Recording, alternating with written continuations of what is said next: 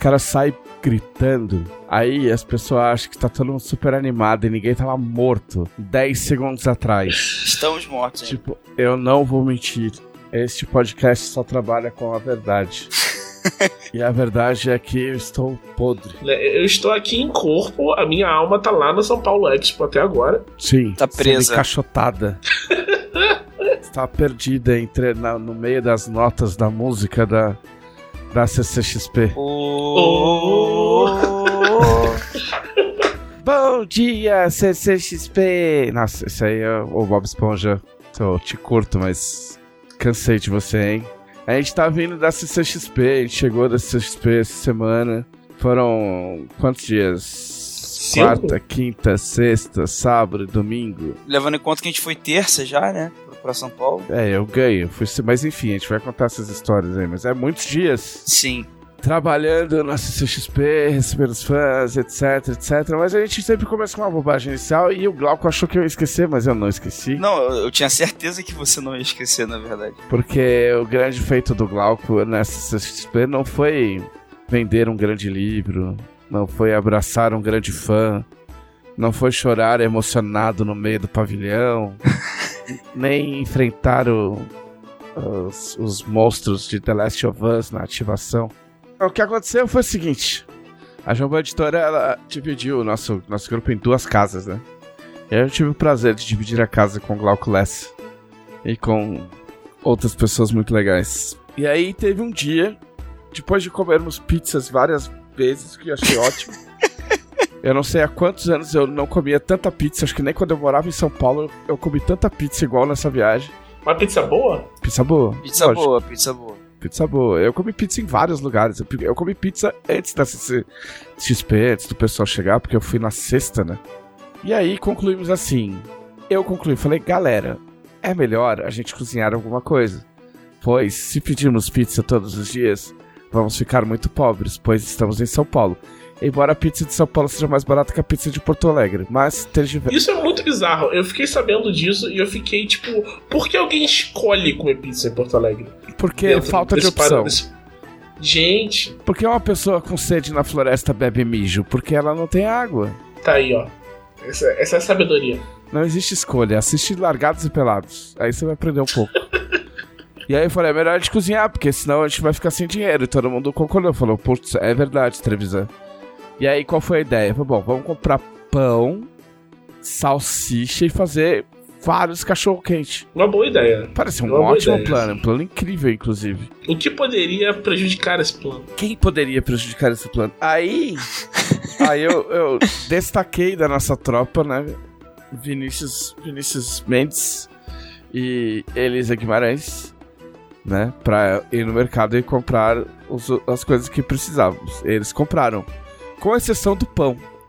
Eu falei, porra, mas e agora? A gente vai sair daqui 10 e meia da noite, como é que a gente vai comprar pão? Mas aí o David ia sair mais cedo, ia sair às 7.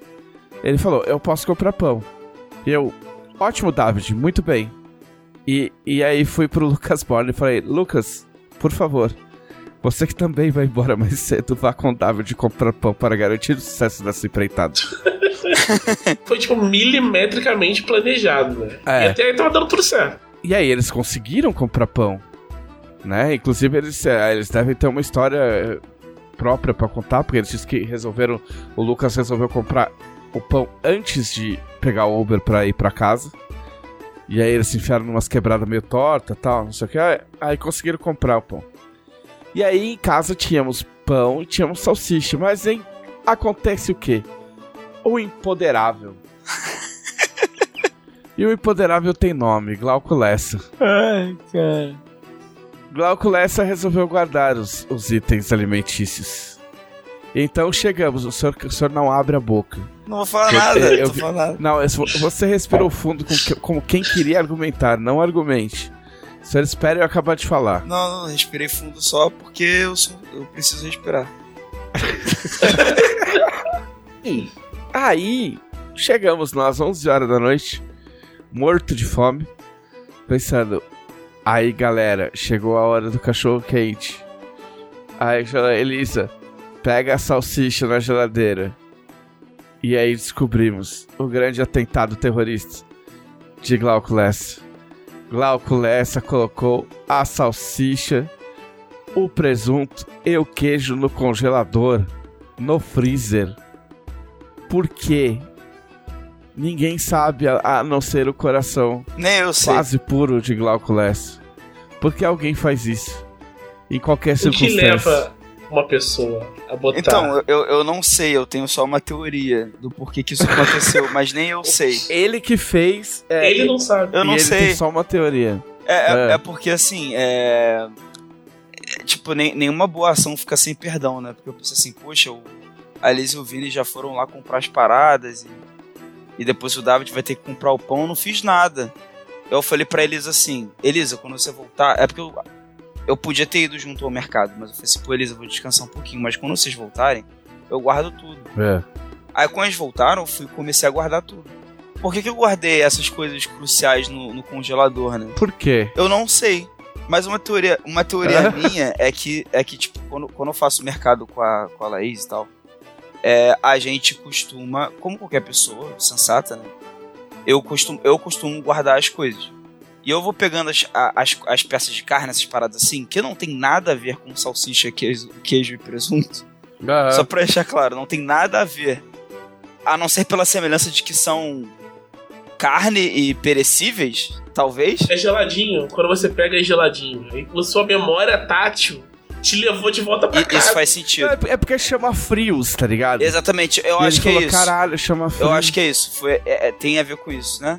E aí eu já. Eu já Tipo, salsicha é, é muito pouco perecível. é, né, na verdade. Tudo que tinha de perecível ali, tipo, meu, já pereceu, tá ligado? Tipo, né? A quantidade de, de cancerígenos tem ali dentro pra garantir é, que você não precise fazer exatamente igual. É. Mas aí eu acho que foi isso. Eu acho que eu fui ali no piloto automático, senti um geladinho na mão e, e ativei, né? Essa sinapse bizarra, tipo assim, opa, é frio. Então pra não estragar congelador. Só que, pô, é tipo assim, não tem nada a ver e não, não ia ter como aquilo estragar num, num período de um dia, nem fudendo, mas. não era nem um dia, eram Ah, poucas é, eram horas. algumas horas. Era no mesmo dia. Era no mesmo dia. Era uma questão de quatro horas Sim. entre a salsicha chegar e a gente comer a salsicha. E aí no dia seguinte, o. Tipo assim, aí deu isso, a gente acabou comendo pizza de novo, né? E, É. e aí a galera passou as coisas do congelador pra geladeira. Eu fiquei lá enfiado dentro da minha própria vergonha, do meu vexame. E no dia seguinte, o Dan foi com uma, com uma certa esperança, o Dan também né, tava com a gente na casa. Ele foi com uma certa esperança ver se o presunto já tinha descongelado na geladeira. É. E aí tinha, só que ele falou assim: ah, mas tinha uma crosta ainda por cima do presunto. Eu resolvi deixar lá. Então, nem o café Caraca. da manhã do dia seguinte, é, que poderia ter rolado um pão com, né, com man- presunto e queijo, rolou. Mas te- isso teve final feliz, sabia? Porque eu- quando eu passei lá, eu trouxe o queijo, o presunto e já Ah, é comi verdade. tudo. É verdade. Completamente consumido. O Thiago herdou as- ah, o presunto e queijo. Olha aí. Herdei. Fazia muito tempo que eu não comia presunto, inclusive. Porque, Porque não era um presunto e queijo, era um, era um tolete, Era um tolete de de presunto e presunto e queijo. Sim. eu abri a geladeira e falei, "Ah, vou comer uma fatia de presunto. Em algum momento apareceu uma, uma, uma bandeja de mortadela lá. E eu fiz exatamente isso aí. A gente conseguiu comer a mortadela antes de ir embora da casa. Inclusive deixou. Bem, enfim, mas você tem várias histórias aí. é, mas eu só queria marcar essa, esse grande feito. Como é que te apelidaram? A Sub-Zero da É, Salsicha? o, o Gui autografou pra mim um Ganor, ou foi o Ordem, não me É. lembro agora, com. É, para o Glauco, o Sub-Zero das salsichas. Aí, Sub-Zero das Salsichas. Porra, mano. Se eu fosse você, não. Só assinava assim agora, Sim. né? Então, só salsicha que se cuide. Se o Glauco estiver por perto. Tome cuidado com as salsichas perto de Glauco. Senão eu vou de- deixar elas Exato. durinhas, hein? Cuidado. Glauco. Oh, nossa. Meu Ok. Pastor voltou!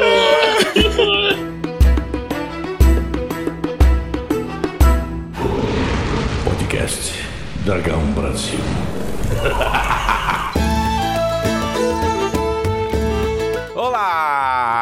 Sou JM Trevisan e este é o podcast da Dragão Brasil, a maior revista de RPG e cultura nerd do país. E... Eu tentei me apresentar aí no meio pra ver se, quem sabe, eu acostumo. Né? Foi bom. Não sei Foi bom. foi um Foi bom bom. dia pra ten- tentar algo novo, né? Dado o cansaço. Estamos aqui com Rosa. Saudações tricolores, meus amigos. Mas nem tá tendo jogo do Fluminense. Mas a saudação continua Não, tricolor. inclusive, o Fluminense conseguiu ser desclassificado da Copa do Mundo. O, o quê? Hã? O Fluminense conseguiu ser desclassificado da Copa. Que história é essa, brother? Porque estavam, estavam comparando efusivamente a Espanha de Luiz Henrique com o Fluminense de Diniz. Ah, tá. Entendeu? tipo, Pior que faz sentido a comparação. um cara, ele deu entrevista depois de um, depois acho que de perder do Japão, não sei o que lá. E aí os caras estavam comentando e falou: "Aí, ó, a entrevista é igualzinha do Fernando Diniz explicando por que perdeu". E aí, é, tipo, é, é, ele falou que não abria mão de suas convicções.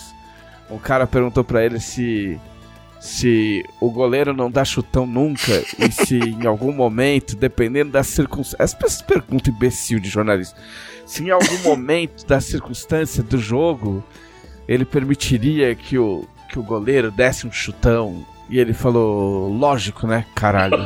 Ele falou assim, Você viu do Richarlison? tipo- Teve um muito bom do Richarlison. Tem. foi incrível. Pode tipo assim, essa, o Brasil precisava dessa vitória. E ele, pô, claro que precisava, era mata-mata. Eu até achei que fosse falso essa, esse. Achei que fosse meme, print. A cara dele respondendo, brother. Eu fiquei com dó da menina, mas porém mereceu, tá ligado? tipo, porque, pô, o Brasil precisava dessa vitória. Lógico, era mata-mata, caralho. Tipo, se perde, cai fora. Né, Ela podia ter só feito a pergunta de outra forma. Essa é uma vitória muito importante. Qual é a importância dessa vitória? É, exato, porque era isso que ela quis dizer, né? Ela não quis dizer, tipo, pô, o Brasil precisava ganhar. tipo, é óbvio que a precisava menina- ganhar. Ela sabia É. disso. Sim, exato. Mas ela foi, foi, foi traída pela pressão da. Um abraço pra ela, né? Um abraço pra pra você, repórter. repórter anônima. Ela foi inocente, foi inocente. É, foi, foi. Mas, o, mas não posso culpar o Richarlison também. Depois são anos respondendo pergunta idiota. É, mas enfim, o Fluminense foi desclassificado da Copa do Mundo. O Luiz Henrique vai voltar pra Twitch. que ele tava fazendo live. Eu não sabia que ele tava fazendo lives durante a Copa. Sabia dessa Eu não, não tava ligado, não tava ligado. Ele tava fazendo lives na internet durante a Copa, comentando a Copa, comentando o, o time dele, blá blá blá blá blá. Até fizeram uma, uma sátira ontem naquele programa da. Tem a Débora Seco no, no Sport TV, que é muito bom, inclusive. É, estamos aqui com. Glauco Lessa! Qual é? Porra, Ah, mano. não. só porque eu ia falar da vinhetinha, você soltou um coé. Não, solta outro coé aí. Calcula essa. Qual é? Aí, aí. Porque finalmente me foi chamada a atenção o trabalho incrível de sonoplastia do nosso amigo Adonias. Abraço pra Donias. Abraço pra Faz tempo que a gente não manda abraço pra Faz ele. tempo. Um grande beijo e abraço pra vocês. E aí, esse, esse, esse mero coé desleixado com essa malemolência preguiçosa de um domingo de Maracanã sem cueca, né, Glauco? Sem é? Né, Glauco? Sem cueca, sentado no concreto do antigo Maracanã, se transforma num um, um bagulho praticamente épico Marcelo D2 das mãos do Antonias. É, A vinheta é incrível. Eu queria agradecer muito ao Adonias pela, pelo carinho com a minha vinheta. Ô, muito obrigado, eu que agradeço. Porra, cara, eu, eu- às vezes eu às vezes eu esqueço como o nosso podcast é tão bom. tá ligado? Foi muito foi muito, muito engraçado. Não é isso então. Então vamos agora às notícias.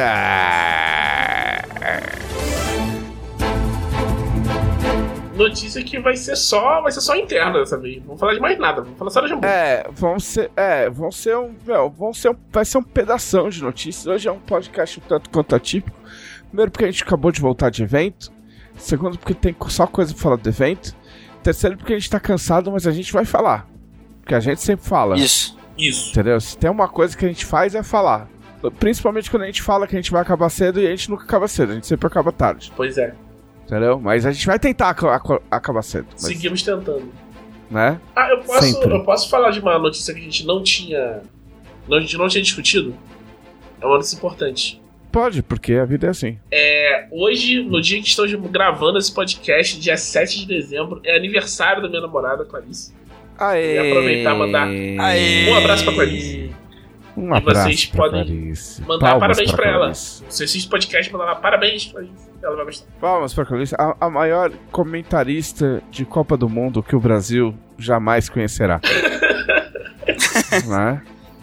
Parabéns. Porém, é, porém, o prédio do, do Thiago e as vizinhanças já conhecem bem. É, as pessoas já devem. Não é começa verdade? o jogo, você não vai começar aquela menina. É, a, a, a, a Clarice é a maior fonte de delay, de spoiler, de, de, de, de, de falso gol. Porque a, a Clarice, ela tem esse dom de trazer emoção pra uma hora que não existe emoção. Porque você tá assistindo o jogo e hoje em dia todo mundo sabe que tem delay, né? Porque um tá vendo. Um tá vendo o Casimiro, outro tá vendo o Globoplay, outro tá assistindo a Globo. E aí, tipo, os tempos variam. E aí, tipo, às vezes você ouve um grito, pá, não sei o quê. E a Fogos. Clarice, é, e a Clarice, ela tem o dom de absorver essa emoção do futebol. E aí, às vezes, tem um lateral e ela grita. e aí, imagine você no apartamento vizinho pensando: caralho, o que aconteceu? Será que foi gol? E não foi nada. E não foi nada. Então, às vezes, um jogo que podia ser sem graça, um momento que não, que não traria emoção nenhuma, graças a Fica im- Clarice, é emocionante. Então, Fica parabéns. imprevisível. Exatamente. O, o, o- é, uma, é, é mais do que uma caixinha de surpresas do futebol na mão da Clarice. Então, parabéns, Clarice. É, vamos às outras notícias. A gente teve os lançamentos durante a CXP, né? Foi um monte, então você que. A gente teve lançamentos antes, tipo, na semana da CXP. Isso. A gente anunciou coisas. Muitas coisas, né? Porque as pessoas foram falando assim, ai, Jambô não faz nada. Ai, por que o Jambô não faz lançamento? Ai, Jambô não, não ajuda os fãs. E a gente tava trabalhando o seu bando de corno. Entendeu? Quer lançamento, toma lançamento, né? Teve- É, tive mano, vocês tomaram uma surra de lançamento mole na cara. Foram 10, foram 10 lançamentos, tá vendo que pensam 8? Foram É. 10 lançamentos. Isso antes. É, eu, eu não sei o que teve aqui. Alguma coisa foi só anunciada só na CXP? Sim. Coisas da palestra foram só na CXP. É que são os lançamentos futuros, né? É. Das as coisas que estavam disponíveis na CCXP foram anunciadas todas É, antes. então tudo isso foi anunciado. Entendeu? O Três Sepulturas foi anunciado antes, talvez Três Sepulturas tenha sido só lá, não sei. Não, foi anunciado antes. Mas vamos, vamos, ver, saiba. vamos ver um por um? Vamos lá, vamos com calma. Vamos lá. Ó, o primeiro da minha lista aqui é um esperadíssimo Tormenta 20 edição Jogo do Ano. Estava lá no CXP. A gente fala um pouquinho rápido de cada um, né? Pode fazer comentários e tal. Mas o Tormenta 20 jogo do ano não tem muito mais o que comentar. A gente te- é, é- é o mesmo com ajustes. Entendeu? Sabe, sabe o que eu percebi? Eu Ah. não peguei o Tormenta 20 Jogo do Ano. Eu não peguei nada ainda, porque eu pego aqui em Porto Alegre, né? Porque eu Ah, não queria mas é- carregar é na mala e Tá tal. vendo? Aí é o seu, é o seu privilégio. Mas você vai ter sua oportunidade. É verdade. né? E e uma uma coisa que uma coisa que eu posso dizer que ninguém disse, mas quem viu viu pode ter percebido é que algumas ilustrações foram foram trocadas, né? A gente teve algumas ilustrações novas que entraram no livro. E uma das, das ilustrações foi feita pelo Rod Reis. Rod Reis, meu grande amigo Zulu, mas que pro mundo é conhecido como Rod Reis. E quando eu falo pro mundo, é o mundo mesmo, porque ele trabalha na DC. Ele é um quadrinista muito conhecido lá fora. Mas que começou nas páginas da Dragão Brasil em 1900 e algumas bolinhas. Entendeu? Ele foi colorista na, na, na Dragão, ele, ele, ele coloriu capa de Holy Avenger, ah, parte interna de Holy Avenger, se não me engano. Então ele é nosso grande amigo e a gente queria muito uma, uma arte dele. E ele fez uma arte do Dragão da Tormenta. E essa Caralho. arte, é, essa arte do Dragão da Tormenta está, não vou saber a página, mas ela está no, no, no Tormenta 20 jogo do ano. É uma das, das ilustrações. Tem a tem a, tem a do, do nosso grupo do- da mesa dos criadores, é, que tem o da mesa que a gente jogou do financiamento coletivo. Tem algumas ilustrações diferentes aí. Fora tudo que a gente já foi dito, né? Tem bastante, tem um amplo material no YouTube nosso uh, falando das, das, das diferenças né, de, um, de um livro pro outro. Mas só pra, pra, pra reafirmar pela milionésima vez, ainda é o mesmo jogo. É um, é, não é uma nova edição. Ele teve ajustes, teve erratas aplicadas e teve coisas que a gente achou que valia a pena. Mas é, por que se mudou agora? Pô, acabou de ser. Porque acontece o seguinte. É, meu, minha, minha, meu, minha cara gotinha de orvalho. O, acabou a tiragem, sabe quando o livro acaba? Acabou, entendeu? Já como dizia a música da, é da Ivete Sangalo ou da Cláudia Leite, jamais saberemos. É Ivete Sangalo. Entendeu? Acabou, o, o, o, o, acabou. Entendeu? É... E aí, quando acaba, a gente tem que fazer um monte de novo. Entendeu? E aí esse monte vai demorar. Às vezes demora alguns anos para acabar. Então, ou a gente mudava agora essas coisas, ou a gente ia ter que esperar mais uma tiragem acabar para mudar. E aí o jogo, sabe, a gente perde tempo. E, e vocês perdem qualidade. Então a gente achou que valia a pena. Não são mudanças incapacitantes caso você queira jogar com seu velho Tormenta OG, tá ligado? Então você pode ficar com seu Tormenta que você já tinha e jogar, que você não vai, não vai ser extremamente prejudicado. Mas tem coisas diferentes, tem coisas legais. Mas se quiser trocar e ver uma arte nova do Odd Rei, você vai.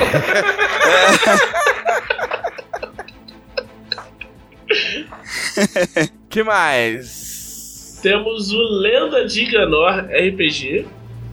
Que Olha foi, aí. foi lançado. Esse tá bonito. Esse tá, tá. São todos bonitos, né? Mas esse aí foi um. É um que, tipo, a gente teve que fazer um, um esforço. Tem vários, né? Que tem que fazer um esforço na reta final.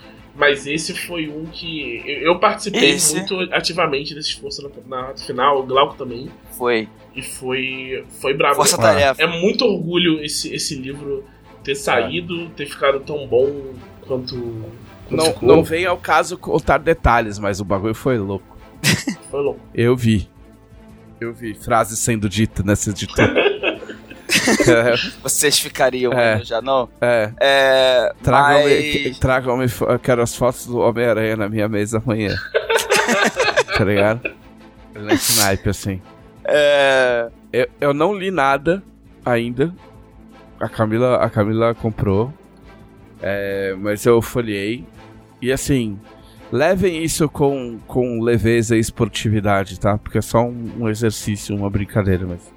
Eu tava vendo e eu falei pro Dan, eu falei, Dan, se por um acaso, num mundo muito louco, eu tivesse tido a capacidade de escrever um cenário de fantasia, tipo uma versão de Tormenta completamente sozinho, né? O que não aconteceu, não vai acontecer. Ele seria meio parecido com isso aí. Ó, No, no estilo visual, assim, saca? Porque, porque Gunner é mais classicão e tal. é, vai, vai né? em Dragon Sim. Lance. meio- É, tem um, um, um pé nos RPGs clássicos e tal. E eu sempre É, curti. inclusive, inclusive, é, só um comentário rápido. Um cara tava na dúvida se, se ele levasse o primeiro livro de Dragonlance, se daria um embasamento bom pra ele entender como, como é um jogo de Gano. Eu falei, cara, é, um- é um dos melhores livros desse stand pra você conseguir isso. Esse ou do Drizzt, né? Porque são justamente passa essa vibe mais, mais Eu acho que clássica. Dragon Lance é até mais que o Drizzt, porque. Até mais, né? o- o ainda mais o, o- o- Quer dizer, depende de qual livro do Drizzt você pegar. Se pegar a trilogia do Drow, a trilogia do Drow é muito um herói solitário, né? Meio fora desse escopo. Mas os, os livros do. Do Vale do Vento Gélido são bem essa vibe, né? É um grupo e tal. Eu gosto muito que nesse. Ah, não, eu não, não quero dar spoiler do livro. Não vou dar spoiler do livro do Drizzt. É, mas só, mas só pra tirar uma dúvida, assim, a gente não tinha os livros de Gunner mesmo? Os romances e tal? Os romances não tinham. Ah, é, no stand tá. eu não tinha. Porque eu fa- eu falei- seriam os mais indicados. Seriam. Não, eu, fa- eu, eu falei desse também, mas eu falei aqui no stand é, é- é- o Gunner é inspirado em, em coisas como, como o Dragon Lance. Mas é que. Glauco Lessa, o, o que, que é a Lenda de Gandor RPG que a gente não falou ainda? Verdade, né? É, é um projeto assim, pouco. É, é um mundo pouco famoso, acho que é bom a gente explicar. Ninguém conhece. Não, ma- ma- Mas, mas, assim, falando sério, porque tal, muita gente, às vezes, no meio do RPG não conhece. O Ganor, ele é um mundo criado pelo Jovem Nerd Azagal, né? Vulgo, vulgo Alexandre Antônio e David Pazos, né? Que, não são os nomes reais dele, os nomes reais dele são Jovem Nerd Azagal. Obviamente. É... e foi criado pelo Nerdcast RPG, foi o primeiro Nerdcast RPG lá em tempos que foi mais de 10 anos atrás, não sei. E aí foi um especial de RPG que eles resolveram fazer, deu certo e virou uma trilogia. E aí tudo isso deu tão certo que agora virou tradição ter é, trilogias diferentes no Nerdcast para cada RPG que eles querem jogar. Então já teve do Cthulhu, que é, que é o mais famoso, o que a galera mais conhece, porque também é o mais recente. Teve um de Cyberpunk também. É, e eles sempre, tipo assim, eu acho que sempre existiu essa vontade de existir um livro de RPG inspirado na, no podcast de RPG, né? É virou coisa... também, virou os romances do Leonel antes, né? É, virou os romances do Leonel antes. Contando as origens de, de Sim, cont contando as origens de Gandor antes dos eventos do, do podcast, né? E aí agora a gente tem um livro que conta sobre todo o cenário, todas as informações que estão no romance, nos romances do Leonel, e que estão no, no, no, nos podcasts, né? É, e com as regras para poder jogar. Tudo isso compatível com Tormenta é, 20. Eu exatamente. Acho que é, esse, é, esse, é, o ponto mais relevante para quem já é fã de T20. Né? Se você se você está sedento por conteúdo de T20, se você não aguenta mais esperar para sair a próxima Dragão Brasil para você ter mais conteúdo de T20, compra a Lenda de Ganor, tem um monte de, de conteúdo, tem poder novo, tem item mágico, tem regras de domínio, tem coisa pra caramba. Então corre lá e. É. Ah, mas televisão, é, essas regras aí, então elas. Elas vão virar de tormenta. Tipo, vocês vão. Tipo, cala a boca. a gente tá falando só que se você comprar o livro e que você quiser usar as coisas que estão ali, nas nossas coisas de tormenta, vai dar certo porque é compatível. Se a gente vai pegar coisa dali e, e usar em Tormenta em algum lugar, tipo, ninguém falou nada. Quieta. Eu, eu acho legal o Trevisan conversando com, é. com, com um ouvinte metafórico que faz perguntas. Eu já fazia isso em texto já, na, na, no Dragão Brasil, já fazia essa merda. Já. Muito bem, Lenda de Gano, o que mais? Teve também Só Aventuras. Esse, esse é especial Trevisan. Pô, esse, esse aí, aí foi doido demais, doido demais, como diria os... Meu os mineiros? Os mineiros, pelo amor de Deus. Eu trabalhei nesse também, na revisão. Muito bem. Esse só, o Só Aventuras, pra quem é velho, conhece. Só Aventuras já foi uma revista. Só Aventuras já foi uma série de livros com aventuras. E agora a gente resolveu fazer essa coletânea de Só Aventuras T20 com algumas aventuras clássicas convertidas para Tormenta 20. É, com ilustrações novas, coloridas, com a diagramação do Tormenta 20, né? E essa conversão foi feita aí pela Camila e uma equipe de, de fãs da comunidade, uma, uma equipe formada por pessoas da comunidade é, de Tormenta 20, é, junto com o Rafa. E eu editei junto com o Rafa, foi meio tanto quanto promíscuo. É, com a ajuda do Vini também, que ficou correndo atrás dos, dos ilustradores, igual um, um cachorro caramelo atrás do para-choque numa quebrada de Osasco. Uh, então foi um livro muito, muito, muito legal de fazer. E que teve uma recepção muito boa, inclusive.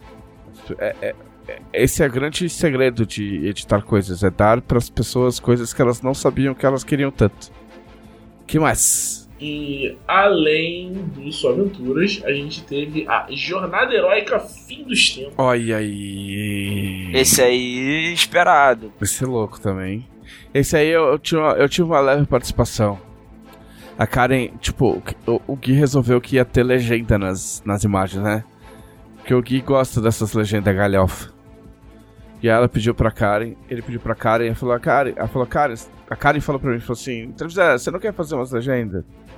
Aí eu falei, ué, posso fazer. Ele falou, ah, mas tem que ser engraçado. Eu falei, tá bom, eu posso tentar, mas não garanto que vai ser engraçado.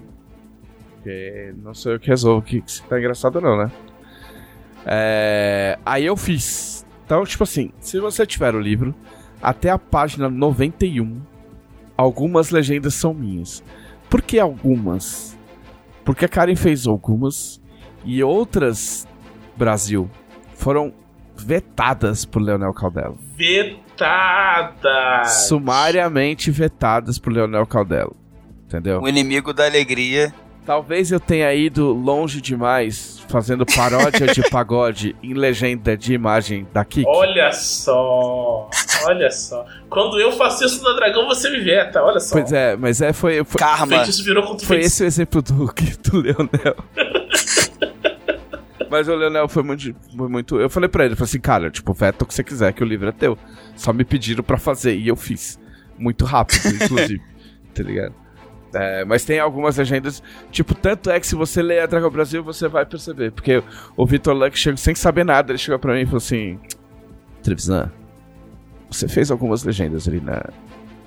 No fim dos tempos, né? Nossa, mas essa imitação de Vitor Lang tá perfeita. Aí eu falei, fiz, Vitor Muito Luck. bom. Então ele percebeu só de ler. Eu tô rindo da minha imitação de Vitor Luck. Muito bom, muito boa, muito boa. Inclusive, Vitor Luck que estava lá com a gente. Tava, curtiu esses, esses momentos incríveis com a gente, né? A gente vai falar mais depois. É, Os grandes feitos de Vitor Luck. É... que mais? Além da Jornada Dragon Fim dos Tempos, nós temos outra aventura, A Lenda do Fogo das Bruxas, que é uma... é- é- esse é um título que é, tipo, curioso, né? É quase que fechar um ciclo, porque o primeiro lançamento da Jambô foi a trilogia do Fogo das Bruxas lá atrás, e a, a Lenda do Fogo das Bruxas é uma aventura que é uma sucessora espiritual dessa trilogia, uma aventura introdutória de níveis 1 a 4 para Reino de Ferro, na versão nova do Reino de Ferro, que é pra D&D quinta edição. E tava disponível lá, um monte de gente ficou muito surpreso de estar disponível, tipo, nossa, o Monstro acabou de sair, por quê? Porque a gente tá trabalhando desde a bodega. É, exatamente. Eu, não lembro onde foi que perguntaram. Eu falei assim, pô, mas vocês pretendem dar continuidade a um pouco mais de atenção a Reino de Ferro? Amigo? Não, é, a gente, a gente tá num ponto, Senhora? a gente tá num ponto em que a gente não tem mais o que lançar de Reino de Ferro. Tudo que a gente, tudo que publicaram na gringa já saiu aqui. Que o, o Monstronomicon saiu antes da CCXP, mas foi o primeiro evento dele, né? Sim, Eu acho. no primeiro evento que tinha o Monstro Nomicon disponível. Então, então tinha até uns pacotes legais lá pra você levar o, o livro básico do, do Hacking, do Reino de Ferro Hacking, com o Monstronomicon, com, tinha aventura também, então bastante coisa de Reino de Ferro mesmo. Pois é, então, que mais? Teve Holly Avenger Paladina 2 pra pararem de encher o saco do caçar. Finalmente, Esse eu, eu não li, eu folhei pra fazer. pra fazer uma. Não é revisão, mas eu tive que fazer um, uma parte da, da parte editorial lá. E meu Deus do céu, tá, tá, tá foda. A Erika não tem. A Erika não, não tem noção das coisas. A arte tá muito boa, eu tenho certeza que o roteiro tá muito bom também. Não, não preciso ler pra saber que o Caçaro escreve bem. Tem personagem meu lá, olha só. Eita! Pô, mas Tem um personagem meu que faz. Não, é- ele. Tipo, não, não vou aí. Não dá contar. pra contar? É spoiler. Ah, não, que, mas eu não sei se é spoiler. Ele não leu. porra. Mas Ele é importante na trama, é importante na trama. Eu sou um roteirista de quadrinho, eu não preciso ler pra saber que o personagem é. É importante na trama. É um personagem muito legal que todo mundo Ah, gosta. qual é já. É. Pirulitos. É. E tá muito legal. Tá muito foda, quero pegar pra ler também.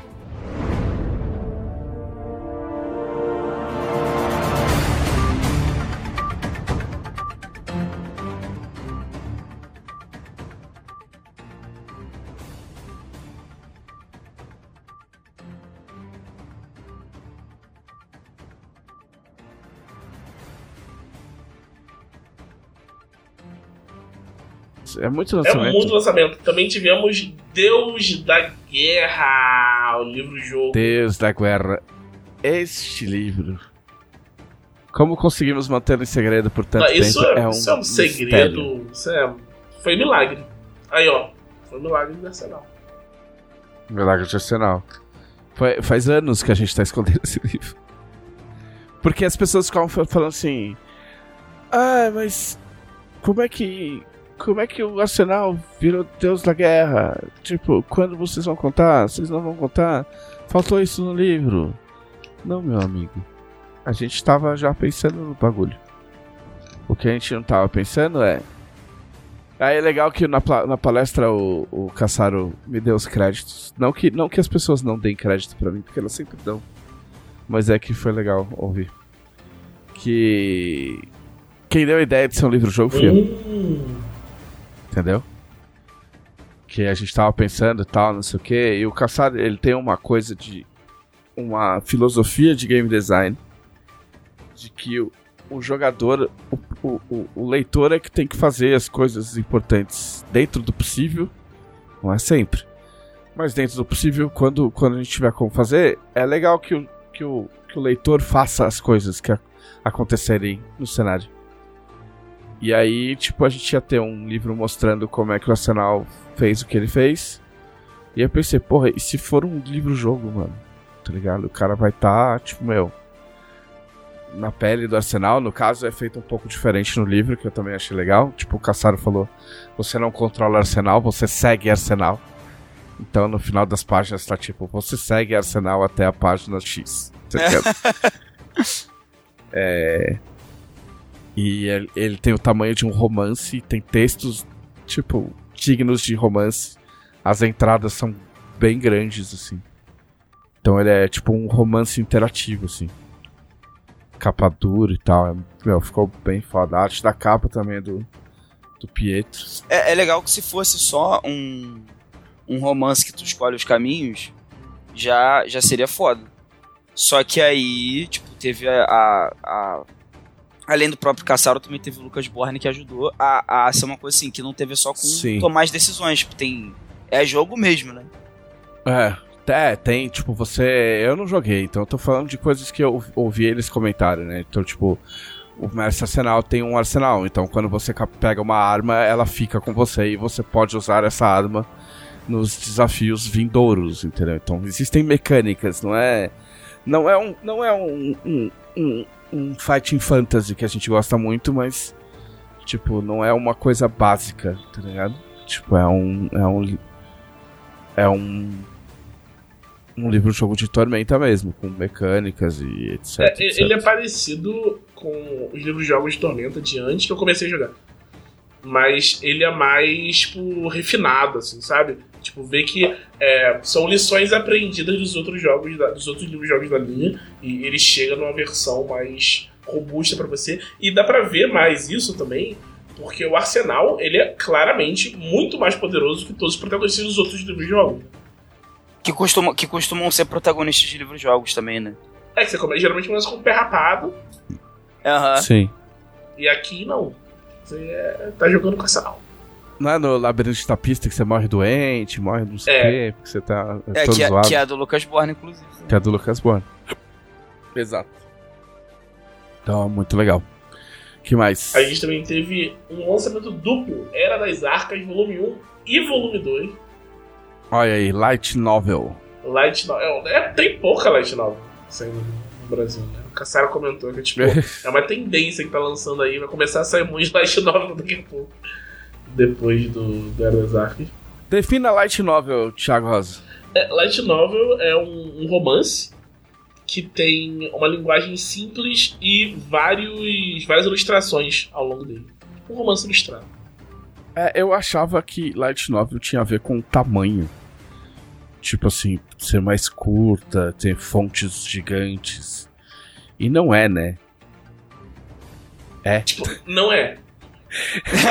É ou não é? Não é. Não, E não sim. é, né? É. É, talvez no começo fosse, porque você pega as light novels. Não, não é. Porque a primeira. Não é? Tem, tem calhamaço Eu tenho a também. primeira Light Novel. A primeira Light Novel é o Record of De todos? Caraca, é- é sério? A primeira? A primeira Light Novel é o Record of Water É porque tem, tem uma questão seria, seriada da, da light novel, não tem? Que nem mangá? Tipo assim, que nem, por exemplo, a Era das Arcas é volume 1 e 2 e são só esses dois volumes. Mas não tem light novel que é tipo assim, tá saindo aí os volumes ainda. Que você vai ter que ir comprando. Sim, tem umas que tem 12, 13 volumes. Mas qual a diferença entre uma Light Novel e um romance? Uh, é mais, tipo, aqui no Brasil acho que nem tanto assim, né? Mas, tipo, no, no Japão, principalmente o tipo de linguagem, uma light novel, ela, tipo, tem. Porque é um termo que vem do Japão, né? E no Japão, você tem. Os kanjis que você usa, eles são divididos em níveis de complexidade. Então, os kanjis que você aprende durante o ensino médio, kanjis que você vai aprender durante a faculdade e tal. Uma light novel não usa kanji que você não aprendia no ensino médio. Então, tipo, o grau de complexidade de leitura dela, tipo, não é tão grande assim. Por isso a gente fala de uma linguagem mais simples. Então eu vou dizer que a primeira, as, as light novel brasileira era a coleção Vagalume. é isso. E eu não estou falando. Não estou zoando. Porque tinha ilustração, né? Que eu acho que era isso mesmo. Tinha ilustração, linguagem simples, eram livros infantos juvenis, né? Mas light novel não deixa de ser infanto juvenil também. É, eu acho que a grande Entendeu? maioria é infanto juvenil. Tem, tem algumas que não, mas a, a, grande maioria das light novels é infantil. É, eu acho que tinha uma pegada, não vou falar que era light novel, porque o conceito de light novel, ele, ele, ele meio que não é transferível pra... pra... pro ocidental, né? É. O conceito exato do jeito que se É, assim, eu, eu, Mas é, a linguagem simples, sem muito rebuscamento, tramas mais simples também de se bobear. E é isso eu, eu creio também que seja uma questão de da, da forma como a história é contada, né? Essas que são mais seriadas, tipo assim, mesmo quando você pega um, uma trilogia de romances, que um é a continuação do outro, mas eu acho que existe uma noção de início, meio e fim que é diferente do da Light Novel, que vai ter 12 volumes. Que eu acho que o volume acaba de uma forma parecida com um fim de temporada, sei lá, de uma série. Não sei. É, eu não diria que isso é uma, um padrão de todas as light novels, não. Eu acho que é comum, tipo, principalmente nessas muito seriadas. As são mais famosas aqui costumam ser nessa vibe que você tá falando mesmo. Tipo, Haruhi é assim, os uhum. Sword Art Online são assim. Mas, tipo, Lodas mesmo não é bem essa vibe. Lodas é um que, tipo, Lodas deu origem às, às light novels, né? Mas Lodas já era uma, outra, uma obra de outra, outra forma. Lodas era para um replay foi transformado em light novel, porque fez muito sucesso como replay, e eles queriam alcançar um público maior, daí eles inventaram esse formato para fazer. Então por isso que Lotus foge um pouco desse, desse padrão. É um, man é um mangá para quem não quer pagar desenhos. é isso. Entendeu? É, que mais? Por último, a gente tem um lançamento. Aliás, só pra falar, o, o, Era das Arcas é uma light novel de 3DT Victory. Isso. É o primeiro vislumbre maior da fora Dragão Brasil do cenário de 3DT Victory. Então, tipo, se você curte 3DT pra caralho e quer ter uma noção de como é que vai ser o cenário, tipo, meu, é obrigatório. E, e é de autoria da, da Marcela Alban com o Cassaro. Marcela Alban. Marcela que fez Astral, já publicado pela gente, também já fez Conto pra Dragão Brasil. Uma duplinha do barulho aí. que mais? O, o, nosso último lançamento foi o que teve que pagar. Que é o de Três Sepulturas. O quadrinho, Sim. quadrinho de Cthulhu do Fábio Abu e do Fred Sim, esse aí eu revisei. É muito foda, muito bom. O Yabu é foda, o Fred também é muito foda. O Fred tem uma pegada minholesca. Nossa, tá sim! Ligado? Sim, definiu perfeitamente é muito minholesco, tipo, como um elogio. E, e o Yabu, meu. Se, se fosse. Se o quadrinho fosse ruim, você devia comprar mesmo assim, porque eu. Porque o Fábio Yabu é muito legal. Mas pra sorte de todos é muito bom. E de também. lançamento é isso. Lançamento é isso. Aí a gente teve a, a nossa. Nossa palestra de Tormenta na sexta-feira, às duas da tarde, né? que já virou quase uma tradição. A gente fez uma em 2019 com Tormenta 20 e a gente fez agora. É, o Guilherme falou isso, falou isso no, na apresentação inicial e é verdade. A gente, a gente sempre gosta muito de falar do passado de Tormenta e tal, porque a gente tem muito orgulho e tem muita história aí. Mas a gente tentou fazer essa palestra uh, falando essencialmente do futuro de Tormenta né? Tipo, das coisas que a gente estava lançando no, no evento e de coisas que a gente ainda está trabalhando para lançar futuramente, né? Pô, fa falar dessas coisas no evento desse porte deve ser uma loucura, né? Ah, é doido. O tempo é curto também, né? Então é, acaba sendo bem, bem tocado, como diz o Gui. É, e é maluco, assim. É uma coisa meio, meio painel da Marvel, assim. Guardadas É. as devidas proporções. e o que, que a gente teve lá? Fora os que a gente já anunciou, né? É, Porque foi legal, porque a gente pôde chamar pessoas também no palco. Então, a gente anunciou suas aventuras, a Camila pôde ir no palco. A Camila, inclusive, tava fazendo um, um cosplay muito foda de Shibara Sharp Blade. Pela primeira vez apresentado. Feito pelo Kidão. Que estava de Mestre Arsenal, que também entrou lá quando Muito gente foda. falar do Deus da Guerra. Né, o Arsenal já virou um cosplay tradicional também da CXP. Né? É, fala aí, Thiago. é, aí teve um videogame. É, esse foi o nosso, nosso último. Nossa, nossa última. Nosso último vídeo, né? É, a gente tá fazendo um. A gente tá fazendo um game com a Dumativa. Né? A ideia é fazer um, um- um jogo isométrico. ah, um RPG isométrico. Tipo. Ao estilo Baldur's Gate, logicamente a gente não tem todos os recursos, né? Que a, que a, que a Larian hoje em dia tem, né? Mas a ideia é beber nessa fonte. Ah, a Karen, que inclusive ficou muito emocionada no- na, na palestra, é, e o Leonel estão fazendo tipo, praticamente todos os textos de diálogo. Então a ideia é que seu personagem tenha escolhas e que o que acontece, as, as respostas que você dá e as decisões que você toma alterem a trama de algum modo. Ah, e eles estão trabalhando já há alguns meses isso aí. Ah, o, o game ainda não tá pronto, o game acho que tá. Não sei se. é- é- é- existe uma demo jogável, né? Mas ele ainda tá um, acredito que um pouco longe de ficar pronto. Ah, eu não joguei essa demo, que é muito bizarro. Tipo, quem jogou essa demo que eu conheço foi o Victor Luck que jogou.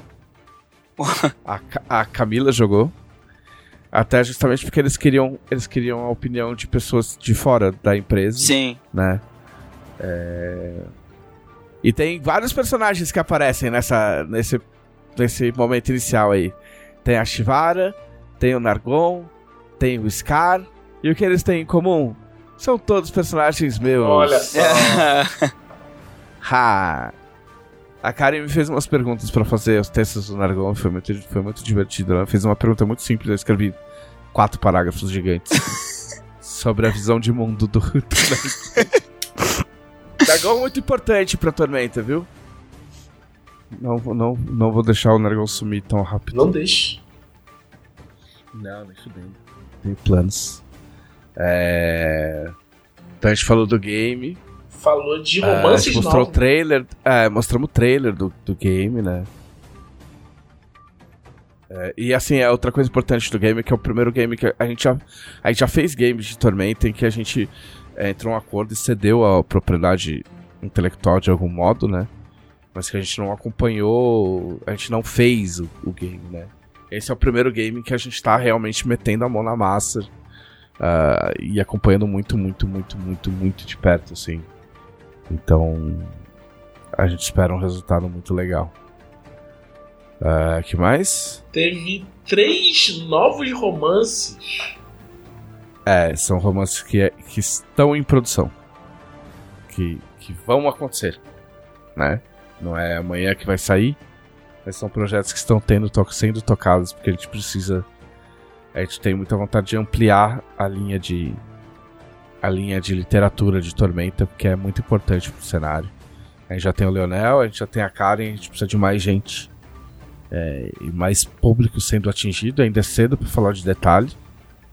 Mas esses livros já estão em, em algum nível de, de conversa e produção e etc. A minha dúvida desses novos romances, esses novos autores nasceram no mesmo dia que a Karen e o Leonel. Pra manter a tradição. Olha, eu, eu acredito que não, infelizmente. Eu gostaria de fazer um suspense, mas eu acredito que não. Infelizmente a gente vai ter que quebrar essa tradição. Tudo bem. É, Tradições existem para Mas- serem quebradas. é exato. Exatamente. É, que mais? Teve novidade do curta. Isso, então, o curta de Tormenta é, é uma das metas que a gente ficou devendo, né? Do, do, eu acho que a última meta que a gente tá devendo É a do, última do de financiamento todas. coletivo. Foi a última a bater, a a mais alta É. e a última de todas. É.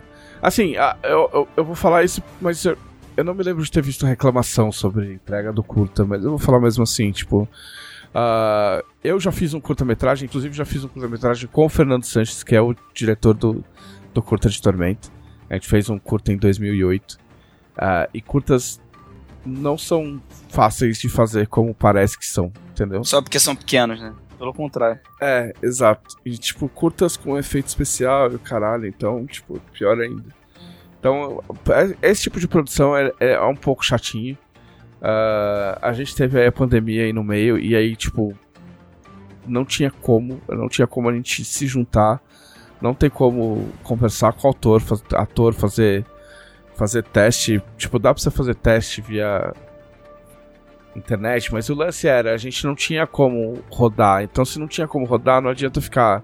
Porque essas pessoas têm agenda e tal, então não adianta você fechar tudo e, tipo, falar, ah, então quando acabar a pandemia a gente faz, porque você não sabe o que vai acontecer, entendeu? Então, agora com, com a pandemia relativamente controlada, né, a gente vai dar um, dar um boost aí nas coisas. Eu vou. Provavelmente esse vai ser o meu projeto de férias. Ah, eu, tô, eu, eu- estou oficialmente pareado com, com o Fê pra gente conseguir fazer isso aí. E a ideia é rodar no começo, tipo, na primeira parte do ano, pra passar o ano fazendo pós-produção e exibir, se tudo der certo, né? Sempre. ah, exibir o curta na CCXP de 2023. Né? Então, independente do tamanho do curta, saibam que dá trabalho. A gente tem algumas ideias, a gente tem alguns atores em mãos, não é ninguém, nenhum oscarizável.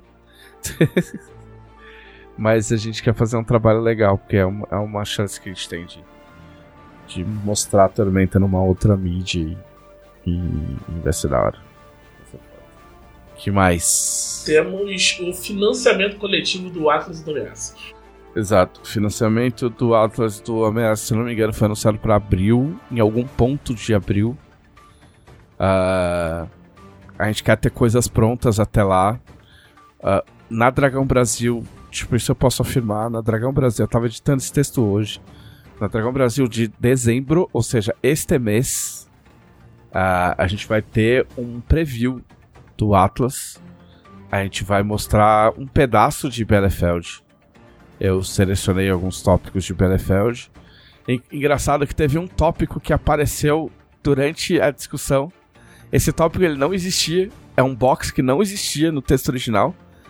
E o box foi feito para matéria e provavelmente vai sair no livro. É, vou até contar, porque assim, a gente tava.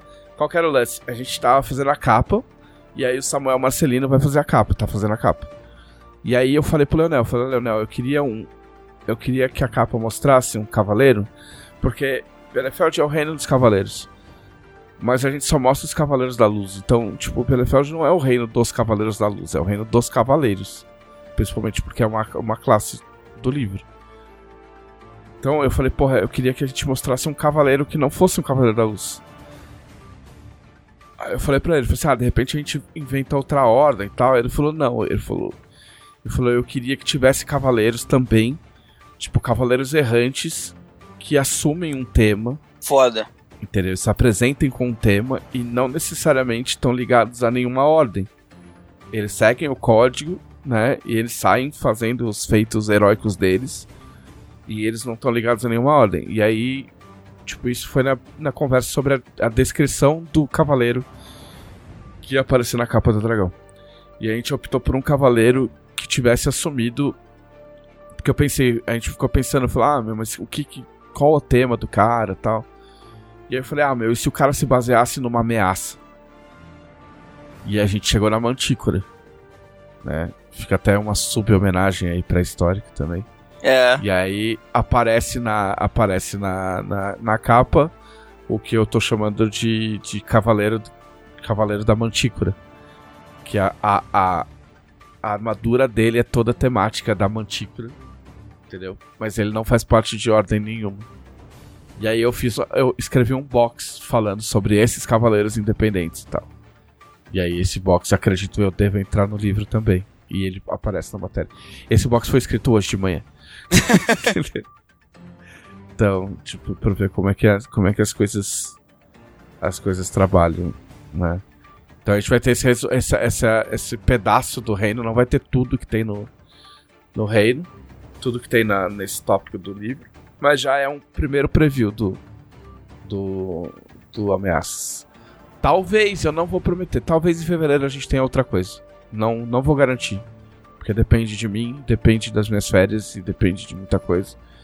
Mas pode ser que tenha. Vamos, vamos ver. Se, se for sair, eu aviso. É... E aí a gente mostrou também a capa do Ameaças. Foi feita pelo Pietro, que fez a capa do Deus da Guerra, a, a capa animal. Com um bichão da tormenta irado na frente. Tá muito foda. Ele fez todas as artes dos ameaças. Aliás, minto, desculpa. Ele fez a maior parte das, do, das, das artes. Eu não sei se, to se, todas as artes estão prontas, então não quero me comprometer dizendo que ele fez todas. E pode aparecer arte de mais alguém, mas ele fez um monte de ameaças. O projeto tá indo o, o, no próprio Atlas. A gente não tá fechado, mas Glauco já escreveu coisas, Thiago já escreveu coisas. Tem bastante coisa nova, bastante coisa diferente, bastante abordagem diferente nos reinos. É, vai ser um livro legal pra caralho. É, eu tô, eu tô muito empolgado. É. É. E passar pela, pela CCXP me deixou mais empolgado, tipo assim. Que é. E no evento é, você vê o, o nascimento dos livros, né? É tipo o berçário dos livros estão lá, impressos. É, eu vou te falar que teve. Po... É, então, tem isso, assim, você viu o final, assim. Mas teve uma coisa que teve pouco, que eu espero que tenha mais no nosso, no nosso próximo encontro agora aí, em breve, aqui em Porto Alegre. Tipo, a gente já falou de todos os lançamentos, não? Falta, ah, falta um anúncio. Tá, aí eu depois eu falo disso. Falo. Que é a trilogia de romances de Ganor pela Karen. É verdade, a Karen vai fazer. Esse eu não sei muito a respeito, né? Mas a Karen vai. O, o, o Leonel escreveu uma trilogia, né? De, contando as origens do, do, do próprio Wolfgang, acredito. É, que, que é, é, meio que o cara que dá. Se eu não me engano, ele dá o nome. É o maluco lá, é o, é o, é o pica. É, é, é o cara. É, o, fu o futuro é pica. E. e agora a Karen vai fazer uma nova trilogia cujo enredo eu não faço ideia, porque a gente não conversou a respeito disso ainda. eu não tive essa oportunidade de falar com a Karen é, ainda. As pessoas têm, têm dificuldade de acreditar quando, quando a gente fala isso, né? Mas não, cara, é porque é tanta coisa que não dá. Não, é que às vezes é, são projetos que você não tem contato, entendeu? Eu, eu acredito que eu vou ter uma conversa com ela sobre isso em breve, por motivos. Tá ligado? É, e a gente. Vocês não têm ideia, assim, não é choradeira, porque faz parte do nosso trabalho e a gente a gente não faz choradeira por causa do nosso trabalho, mas porque o nosso trabalho é legal pra caralho. Mas vocês não têm ideia do quão ocupados a gente teve esse final de ano. Tipo, vocês não têm a menor noção. Foi eu absurdo, foi absurdo. Eu não consigo lembrar de um. Tirando o financiamento coletivo do Tormenta 20, eu não consigo lembrar de um período tão corrido quanto esse período de final de ano de 2022. 22, né? A gente tá. É, 2022 ainda. Mas se tudo é. der certo. Mas foi animal, cara. Foi animal porque a gente conseguiu soltar tudo que a gente se comprometeu a soltar, né? Algumas, alguns projetos ficaram pelo caminho, mas dos que a gente se comprometeu a fazer. Teve o Ordem Paranormal, né? Uhum. Né? Como não dizer, né? É, assim, o pessoal que tá de fora pode até não saber como é que foi corrido mas eu acho que só pelo, pelo peso dos lançamentos dá pra ter uma ideia. É, dá pra ter uma ideia, uma ideia vaga. Tipo assim, teve Ordem Paranormal, teve a Lenda de Ganor, que era, sec, é, que era secreto, ninguém sabia o que ia acontecer. É, o Deus da Guerra era secreto, ninguém sabia o que ia acontecer. A Era das Arcas a galera já sabia. O Só Aventuras também ninguém sabia o que ia acontecer. É. Então, agora que a, a, galera viu esses lançamentos, eu acho que dá pra pelo menos ter uma, uma vaga ideia é, de que do, da quantidade de coisas que a gente estava fazendo. Pô, foram dois jogos, foram dois livros básicos de dois jogos bem diferentes. Não, isso porque existiram livros que já assim que não, não saíram agora, Mas eles já começaram a ser feitos nesse período. Sim. Entendeu? Porque isso acontece em qualquer editora. Você tá fazendo projeto, entendeu? E aí, tipo, você tá fazendo 10 projetos. E aí, tipo, chega uma hora e você fala assim, ok, a gente tem uma janela de lançamento. Quais a gente vai lançar agora? E aí você escolhe cinco. E esses outros cinco, eles foram trabalhados até ali. Então, existia um momento em que se tava trabalhando em 10. Entendeu? Tipo, Sim. não só nesses, nesses cinco, né? Tipo, números hipotéticos, É, entendeu? um, um- exemplo que o pessoal sabe é o Blue Rose. A gente tá trabalhando nele, ele não saiu na CCXP, ele vai sair ano que vem. Mas a gente tava trabalhando nele enquanto a gente tava trabalhando nessas coisas. então, então, assim, só pra dar uma dimensão do, do tá, da quantidade de, de coisas Muito bem. que a gente fez e que a gente tá fazendo ainda. Então agora vamos à sessão específica. O que vocês fizeram na CCXP?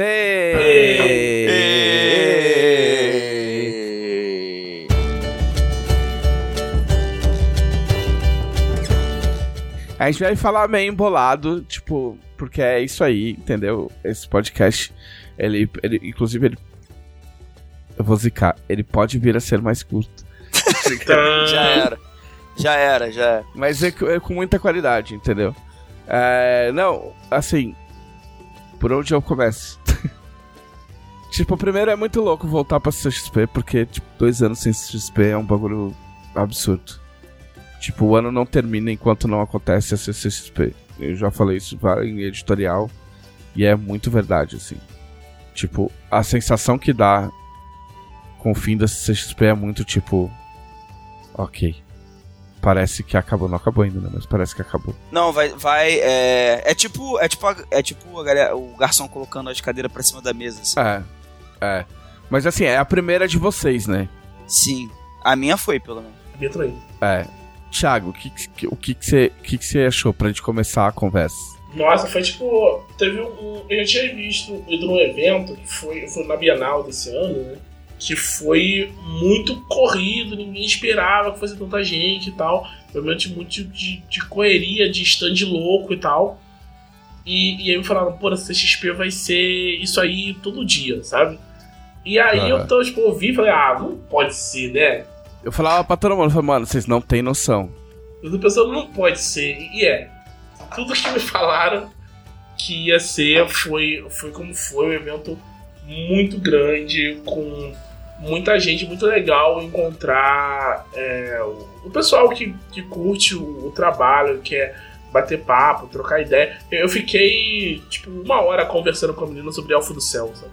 Foi tipo, muito, muito legal. Eu gostei, assim, demais. né, A energia do evento é muito boa, assim. Eu sou meio, meio chato com isso, tipo, de, de energia de evento. sabe? Tem alguns eventos que você vai e ele tem uma coisa, uma... Não é uma coisa da estrutura, não é uma coisa da estética. É, tipo, é uma coisa que vai vindo nessa junção das coisas, né? E, e tem muito evento que eu acho que fica travadão, assim, eu não, não curto muito. A CXP eu tava com medo de ser assim, porque eu tipo, não, não conhecia, eu sei que é um evento muito grande. Mas, tipo, apesar de, de tudo, desse tamanho todo, ele ainda é um evento muito tipo cara, tipo, vamos ali tomar uma cerva, sabe? Tipo, um negócio muito. É que tem eventos que são muito burocráticos Isso. no evento. O, o evento é burocrático. Tipo assim, não é, não é, de- não é demérito, pelo amor de Deus. Vocês podem me chamar pra ir, podem me convidar pra todos, inclusive, com tudo pago, etc, etc. Mas eu tenho a impressão que, por exemplo, a Bienal é um, é um evento mais burocrático, é um evento mais mais sério, assim, sabe? Mais sisudo, com, com mais. com mais. como é que se diz? Com mais camadas entre o evento e, e, e quem tá produzindo, Isso, entendeu? isso, vi. sabe? Tipo, a, a CCXP a gente conhece. Curiosamente, foi acho que a primeira CCXP que eu não, que eu não consegui ver o Ivan, né? Que é um dos organizadores da CCXP. Então, você tem menos, menos camadas, entendeu? Você chega muito mais rápido, tipo, as ideias chegam mais rápido na direção, entendeu? E, e, tipo, só a, o, o Artists Valley, que eu vou pleitear, pelo amor de Deus, um nome em português pra isso, porque porque é horrível de falar. Eu não tenho nada contra falar inglês, mas é muito Artists Valley, né? Ou Vale dos Artistas. O Vale dos né? Artistas. S- Só, só de você ir ali, tá ligado? Você já, tipo, tipo, ah, tipo, um Sayajin, tá ligado? Pegando a energia do, Sim. Sim. dos bagulho, tá muito ligado? bacana, muito bacana mesmo. E você, Glauco? Eu. Então, eu, eu tinha um pouco esse receio também do, do volume, né? É... Como foi minha primeira CCXP, eu. Tipo, é a primeira vez que eu encaro a CCXP como o fim do meu ano, né? Mas é mais por razões pessoais, assim, eu tô acostumado a ver o fim do ano com o meu aniversário, que é dia 10, né? É, pra quem tá ouvindo o podcast é amanhã. É... E desde que eu entrei pra Jambô, isso tem sido ressignificado. Porque além do meu aniversário, por exemplo, no ano passado, a Bienal do Rio, ela costuma acontecer em setembro. Mas como tava aquela coisa de pandemia ainda, aquela incerteza, a Bienal do Rio aconteceu em dezembro. Inclusive passou pelo período, passou no dia do meu aniversário também. É, então, tipo, ano passado, por exemplo, eu tive a sensação de desfecho do ano com a Bienal e meu aniversário mais ou menos ao mesmo tempo. Esse ano, esse ano a CCXP foi isso, né? E a, foi, foi assim, foi, foi histórico para mim, assim, especial, porque não foi também só a primeira vez que eu fui na CCXP, também foi a primeira vez é, que eu, tipo, fui para outro estado, tipo, sozinho de ônibus, sabe? É... Eu achei muito louco isso, você nunca tinha saído do Rio sozinho. Não. Porque quando era, quando era menor, tipo assim, era viagem de família, né? Ou. E depois, mais velho, eu comecei a. Quando, eu nunca fui de viajar, na verdade, né? Eu sempre fui de caseiro. Aí, na... Eu não posso falar nada também, porque as viagens que eu fiz sozinho era evento e eu fui convidado e, tipo. Porque viajar, viajar sozinho, sozinho, tipo, ah, vou viajar sozinho. É, eu não, mas, mas tem gente que tem essa experiência. Mentira, fui pra Itália sozinho. Isso é outro rolê. É, porque tem gente que tem essa experiência, porque às vezes vai visitar parente no outro estado. E aí vai sozinho, porque, porque enfim, vai ter que ir sozinho para outro estado. Mas eu nunca, eu nunca tive essas, esses contextos. E, e se fosse uma coisa assim que normalmente eu faria por conta própria, eu nunca fui de fazer, sabe? E aí acabou rolando. É, a, a, a, o próximo passo vai ser pegar um avião sozinho, também nunca rolou. Que até a outra ah, vez que eu fui, a, outra vez que eu fui para São Paulo, que foi no Diversão Flying, que eu fui de avião, mas eu fui com a Laís, né? Então, então em, em, em breve, quando eu for pra Porto Alegre, eu vou pegar um avião sozinho pela primeira vez. Vai ser emoção, muito, é, forte. Oh, vocês sabem que até um tempo atrás eu tinha uma música que eu colocava pra toda vez que o avião ia descer. Nossa, qual música? Tipo, quando, quando o avião, quando o piloto falava assim, ah, estamos, blá, blá, blá, blá, vamos descer, eu, eu botava a Sinnerman da, da, da Nina Simone. Porque ela tem, sei lá, 7, 8 minutos, tá ligado? E é o tempo, aí... né? É, não, não sei. Tipo, eu não sei como isso começou. Tipo, não tem nada a ver com. Ah, meu Deus, o avião vai cair. Não tem nada a ver. Mas era tipo. Virou sei só lá, um ritual. Eu achava legal. É, é. Aos poucos eu fui, tipo, acabei deixando quieto, mas sei lá. A, aconselho, tá ligado? Aham. Uhum. É, é, engraçado, é engraçado que. Depois, depois eu vou pegar contigo certinho, é, é engraçado porque eu tenho mais nervoso quando o avião sobe do que quando ele desce. Quando ele desce, eu fico um pouco nervoso também. Mas eu fico assim, ah, mas vamos logo, né? Se, se for pra morrer, morreu, vamos cair, vamos uhum. descer. Eu não aguento mais ficar aqui nessa porra, sabe? O, a subida que eu fico assim, pô, ainda dá tempo de descer, né? Será? Ah, não. Vamos lá então, sabe? Não, a minha, a minha irmã falou pra mim, a primeira, minha primeira viagem de avião ever foi uma viagem pra Itália. Tipo, Caraca. super corrido, tipo, é um puta rolê. Eu fui atrás de uma, de uma namorada, tipo, meio namorada, e tava no auge da depressão. E, tipo, era, meu, Natal, véspera de Natal. Nossa, porque... É, não, assim, eu vou resumir ao máximo, assim, tipo, era uma mina que eu tinha uns vai e vem e tal, não sei o que, a gente namorou, e aí, tipo, a mina foi embora pra Itália. E aí eu fiquei mal pra caralho, tipo, auge da depressão.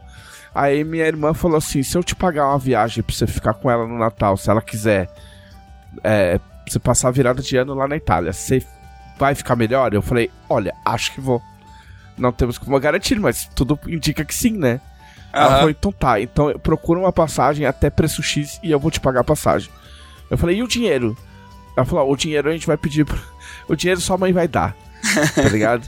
Sim. E aí eu falei com a menina, tipo, óbvio que, meu, ela, ela, ela aceitou, eu jamais faria uma idiotice dessa de viajar pra ficar com alguém sem o consentimento Chega, da né? pessoa. Surpresa! Né? Tipo, surpresa, é. Oi. Entendeu? Porque isso aí imbecil.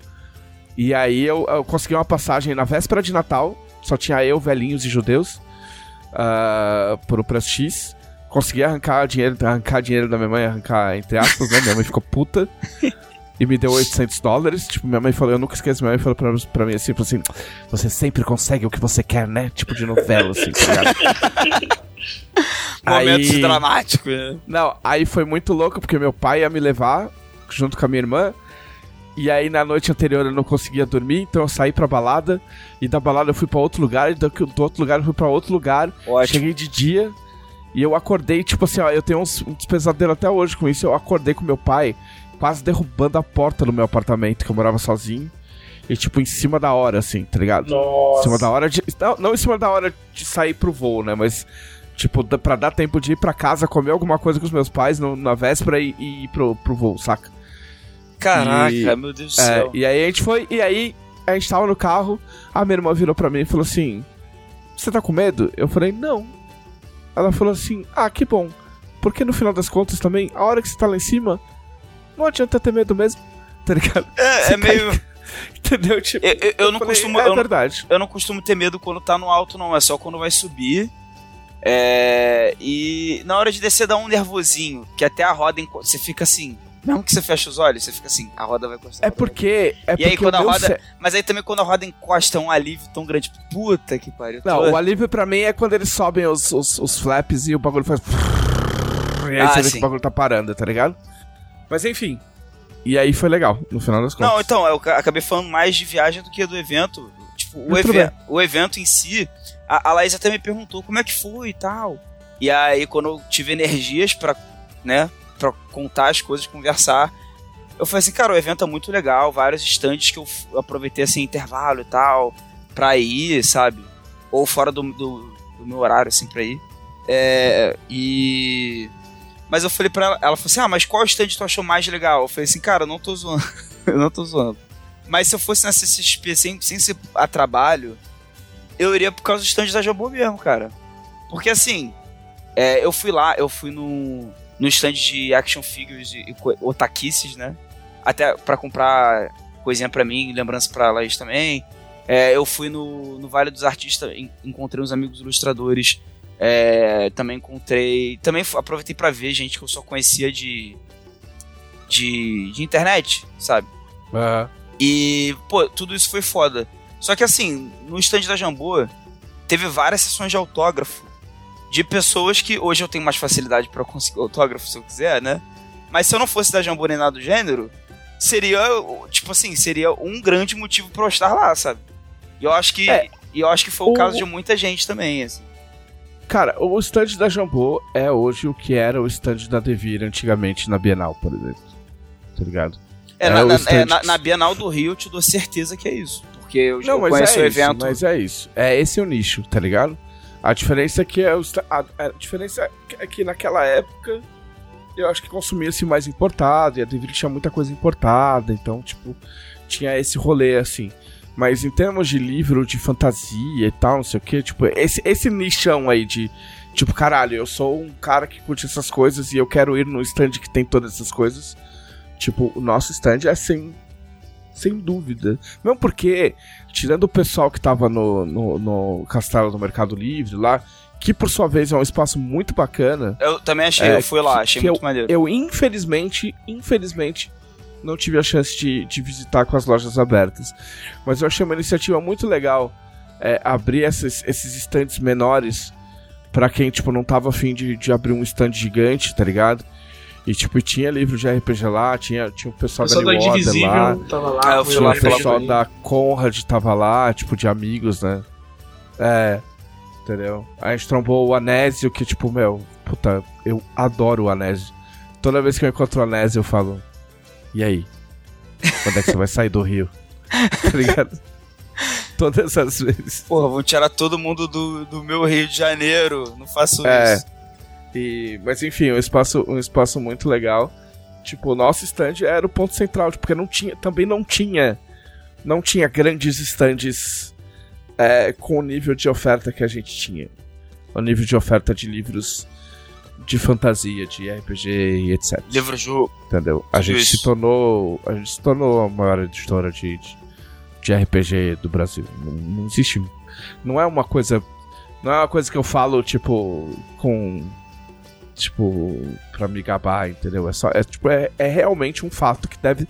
que dá Uma con- trabalho ser sustentado, tá ligado? Constata- é uma constatação, né? É, é uma coisa que, é, que trabalha-se para que isso aconteça, entendeu? Mas é só uma constatação, não é pra ofender ninguém, nem nada, mas, mas é. Mas é real. Ah, eu, infelizmente, esse ano, eu. eu, eu, eu, perce- depois de chegar em casa, eu percebi que eu vi muito menos gente do que eu gostaria de ter visto. Porque, infelizmente, eu passei a, a, a, CCXP inteira com uma dor no ciático escrotíssima. Ah, porque eu e a Camila a gente viajou meia semana antes, né? Como a gente sempre faz, tipo, há anos e anos. ah, desde que eu mudei pra cá, ou seja, é, em abril vai fazer sete anos de que eu tô em Porto Alegre. Já. Cara, Já.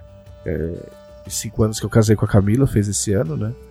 Ah, então a gente sempre vai meia semana antes pra, pra eu poder ver minha família. E aí no final de semana a gente poder ver os nossos amigos em São Paulo. Porque é muito bizarro, porque se você vai pra CXP na semana da CXP, você não tem final de semana livre. E aí você não consegue ver as pessoas, porque as pessoas não estão livres no meio da semana, tá ligado? é. Então a gente tem que ir meia semana antes. Ficou, ficou a gente ficou hospedado na casa de um amigo nosso. Ah, então, quando começou a CCXP, a gente já tinha andado e feito muita coisa. E aí na quarta-feira eu comecei a sentir muita dor nas costas. Então eu passei a CCXP inteira sem zoeira, porque eu não sou de reclamar dessas coisas. É, eu passei a CCXP inteira, tipo, ficando uma hora andando ou de pé, e aí começava a doer, e aí eu sentava, e aí ficava uma hora sentado, e aí depois andava mais uma hora, aí sentava, e ainda não melhorei. Amanhã eu tenho personal e eu vou. tô, tô contando que o, que o meu amigo Rodrigo me ponha, me ponha no lugar. É, inclusive, assim, é, como, como é, acontece, costuma rolar em evento, pelo que eu já entendi, né? É, é meio, é meio esperado que, que, que tipo, al- é muito cansativo e é muito extenuante. Então, é meio esperado que, a- às vezes, alguém da equipe vai ficar um pouco mal e tal. Tipo, eu mesmo no último dia não, não tava muito legal. Mas é maneiro porque vale a pena de qualquer forma, né? Tipo, você tava falando disso do, do ciático. E aí eu lembrei da história do, do cara que queria falar comigo no domingo e não rolou. Porque eu saí mais cedo, né? Eu tava meio indisposto. E aí a gente se desencontrou, né? Porque eu tava no evento, mas ele só apareceu na hora que eu não tava mais lá. E, aí eu- e o nome dele é Marcelo. Um abraço pro Marcelo. Abraço! E aí, tipo assim, é, é muito legal porque mesmo em situações de adversidade como essa, como por exemplo também congelar as salsichas quando todo mundo tá com fome, é, viram, é meio que viram histórias pra contar. Tipo, algumas, claro, algumas coisas é, é, são, são, é, são divertidas na hora, outras você vai olhar só depois assim, ah, mas é uma história, né? Na, na hora machuca mais, e depois de um tempo que você olha assim, não, mas mesmo assim tem tem, tem seu valor e tal, isso aqui, tipo, foi bom estar lá, etc. E no caso desse cara, é, tipo, valeu muito a pena, porque eu tava muito assim, putz, não tô lá e tal, o pessoal tá todo lá. Porque como eu, eu sou do Rio, né, pra mim essas oportunidades são muito legais pra ter contato com a galera que vai no stand, mas pra ter contato físico com a galera do stand mesmo, que eu não Sim. vejo sempre. E aí eu, eu fiquei Sim. muito assim, poxa, eu não tô lá, a galera tá lá. Não, muita gente não conhecia o Glauco pessoalmente. É, porque até então eu só fui na Bienal do, até esse momento só fui na Bienal do Rio, né? Só tinha ido Não, na e Bienal do você tem uma outra dimensão, até por, por, por- que foi uma sacada do Gui isso, né? E até porque eu, eu decidi, no final das contas, eu podia ter ficado na casa do meu amigo. E no final eu acabei decidindo passar o período da CXP na casa. Na casa. Na nossa casa lá. No, é, é, da, da Jambô. É, é que você acaba tendo uma convivência diária com pessoas com quem você só trabalha. Então, a- com pessoas daqui de Porto Alegre, que a gente só vê no. Mais ou menos que a gente só vê no trabalho, porque uma parte da galera, tipo, frequenta a minha casa e tal, não sei o quê. Mas é, é diferente você acordar de manhã e tomar café com a pessoa e conversar Sim. sobre que e, no, e, e no fim do dia fazer um balanço geral, como é que foi. Todo mundo cansadão, e tipo, pô, hoje foi muito engraçado, teve. É. Não sei o que aconteceu. E passar por períodos, por coisas ruins, por coisas legais, entendeu? Tipo, abrir o coração pra contar coisas chatas, entendeu? Tipo, É, é, é meio que uma excursão de escola, tá É, ligado? meio que é, criou um senso de, de, de, de comunidade, né? Tipo assim, é como se até, a gente tá nesse barco junto, né? Até É. o final nessa parada. E. E é assim, pra tu ver, esse CSP foi tão legal que até nesse momento que eu, que eu nem tava no evento fisicamente, aí eu procurei o cara no Twitter e falei com ele, inclusive mandei áudios pra ele. É, Áudios. dependendo da pessoa que você pergunta, pode ser um, um privilégio aí de um fã ou uma maldição, né? O cara, pô, o cara, o cara queria só bater um papo comigo, foi teve que ouvir áudio meu. É, e pô, foi muito, foi muito, foi muito maneiro assim. É, eu, eu só acho que realmente fica sempre aquela sensação de que dava pra ter feito mais coisa ou falado com mais gente. Ou se você falou com as pessoas, falado mais com as pessoas, sabe qual é? Sim. E, e, tipo assim, é, é, mesmo galera que não era exatamente da Jamboa, mas por exemplo, a Erika Wano, eu nunca tinha visto pessoalmente. Ah, não, pra não dizer que eu nunca tinha visto, eu vi. Eu acho que ela, eu acho que ela esteve no Diversão Offline, ou eu tô viajando, não sei. Mas eu, vi, eu, eu, eu a vi em alguma outra coisa já na minha vida. Mas assim, de conversar com ela por um tempo razoável, na medida do possível ali, né? Porque tinha uns autógrafos, foi a primeira vez. Sim. É, teve uma hora que o Load tava. No, eu acho que essa história é legal de contar. O, o Load, né? Load Comics, né? Ele. Teve um momento que ele tava no nosso stand e eu fiquei meio assim, ah. É, teve vários momentos. Mas teve um momento que ele tava do outro lado do stand e eu fiquei assim, pô, quero falar com ele, mas ele tava falando com várias pessoas. Aí sempre gera aquela coisa de. Ah, pô, vou incomodar, né?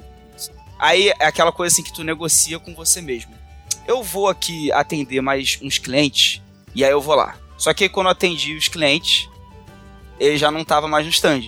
Aí eu fiquei assim, ah, tá vendo? Não deu. É uma coisa que é como se fosse uma autossabotagem, assim, né? pra dar vergonha da timidez. Mas aí depois, é, o, o, destino falou assim, não, você vai falar com o Lúcio, sim. Porque eu tava voltando do banheiro, tinha acabado de escovar o dente, né? E aí o stand tava muito cheio. E para quem me conheceu pessoalmente, que eu ouço muito isso, eu achei que você era mais alto. Eu fico assim, pô, ok. Não, é um hobbit. É, eu sou, eu sou, eu sou um rine, né? Uma codorninha de barba. E aí. E aí eu entrei no stand, eu não consigo ver nada, só a cabeça das pessoas, e eu fui abrindo espaço. Dá licença, dá licença. Pra eu chegar no cantinho lá do caixa que a gente guarda nossas mochilas e tal, pra eu guardar a minha escova. Aí eu fui abrindo o caminho de boa, e aí tinha um Vitor Luck na minha frente, assim e na frente do caixa, das cadeiras do caixa. Tipo, para quem não foi no evento, o caixa ficava na frente desse cômodozinho que eu não sei como chamar, qual o nome que a gente dá pra isso. Armazém? Armarinho? Não sei. E aí o Vitor Luck é maior que eu, é mais alto. E aí eu falei assim, Luck, chegou, dá dois passinhos pro lado dele, deu dois passinhos, e aí de repente o Load selvagem aparece. Tipo, ele tava sentado na cadeira do caixa, tipo, descansando as pernas e tal tava ali de boa, batendo papo. É, agora não lembro com quem. E aí, e aí, tipo assim, para quem tava receoso de falar com ele diretamente, do nada eu tava a um metro de distância dele. tipo, ele apareceu numa distância muito perto, muito rápido. E aí, tipo assim, poderia, eu poderia ter tido várias respostas, né? Só ficar quieto, pedir licença um pouquinho para ele pra eu poder entrar ali, pra guardar minha escova. Ou falar alguma coisa. E aí eu soltei no maior carioquês assim: caralho, mané, o load aqui do nada, altão assim saiu de, de dentro do meu ser, do nada. E aí ele falou assim: como assim do nada? Trabalho aqui já, pô, um tempão, tipo, falou assim, brincando, né? Aí. Aí, meio que eu. Eu acho que eu. Tipo, ah, ok. Falei com o Load, ele falou comigo. Aí eu guardei a escova rapidinho e conversei com ele ali e tal. Ele é uma gente boa. Mas sabe, tem esses momentos. Não, o Load, o Load é um cara, gente boa pra caralho. É que assim, ó, o lance do Load no stand é que o Load é amigo do Guilherme das baratas. que tava junto com a gente, que é parceiro da gente, tava lançando inclusive o boné de Tormenta lá. Sim. E- então, direto ele colava lá pra deixar coisa, trocar ideia e tal. E eu conheço o Load, tipo, da CCXP, basicamente, porque a gente se trombou na CCXP, a gente participou de uma entrevista, tipo, de improviso junto, e aí a gente começou a meio que trocar ideia pelos tweets, e aí toda vez que a gente se né? tromba, a gente troca tava. ideia. Inclusive, eu arrastei o Thiago. Tipo, falei, Thiago, Foi. Thiago, quer conhecer o Load? Ah, pô, não sei, você quer conhecer o cá. É, não, eu sabia que eu queria conhecer o Load, mas eu ficava mó, tipo, porra. Sabe, não quero atrapalhar o maluco, sabe? Não quero parecer fã chato. Mas, tipo, eu gosto muito do, do conteúdo do Load, eu gosto muito de quadrinhos, eu acompanho o Load faz muito tempo. Mas tem uma história muito bonita e tal. Então eu ficava tipo, cara, que eu vou falar pro maluco? Falar, maluco, tu, tu é muito foda. E, e foi o que eu falei, eu falei, Uhum. caraca, tu é muito foda, eu não sabia mais o que falar. Não, É, é, mas o, o load, é, o load é, da, é, é da minha linha de pensamento. Tipo assim, ó, você troca ideia, tipo, você fala, caralho, você é muito foda. E o cara fala, pô, obrigado. E aí depois acabou, zerou, todo mundo amigo, foda-se. Entendeu? Aham. É, mas foi, foi só um dos, um dos grandes, grandes momentos do, do, do esporte dentro do. Teve, teve encontro do pessoal do, do- da Arena de Valcária, Uhum. né? Conseguiram juntar todo mundo. Ah, teve o encontro do, dos cães da- das colinas também, que nunca Isso tinham se foda. encontrado. Isso foi foda. Nunca, tinham, nunca tinham se encontrado. Conseguiram jogar, jogar ao vivo. Exatamente. Tá ligado? É, então, tipo assim, se você examinar, e às vezes você conversando com um, conversando com o outro, você descobre umas coisas que aconteceram que você nem, nem tava ligado.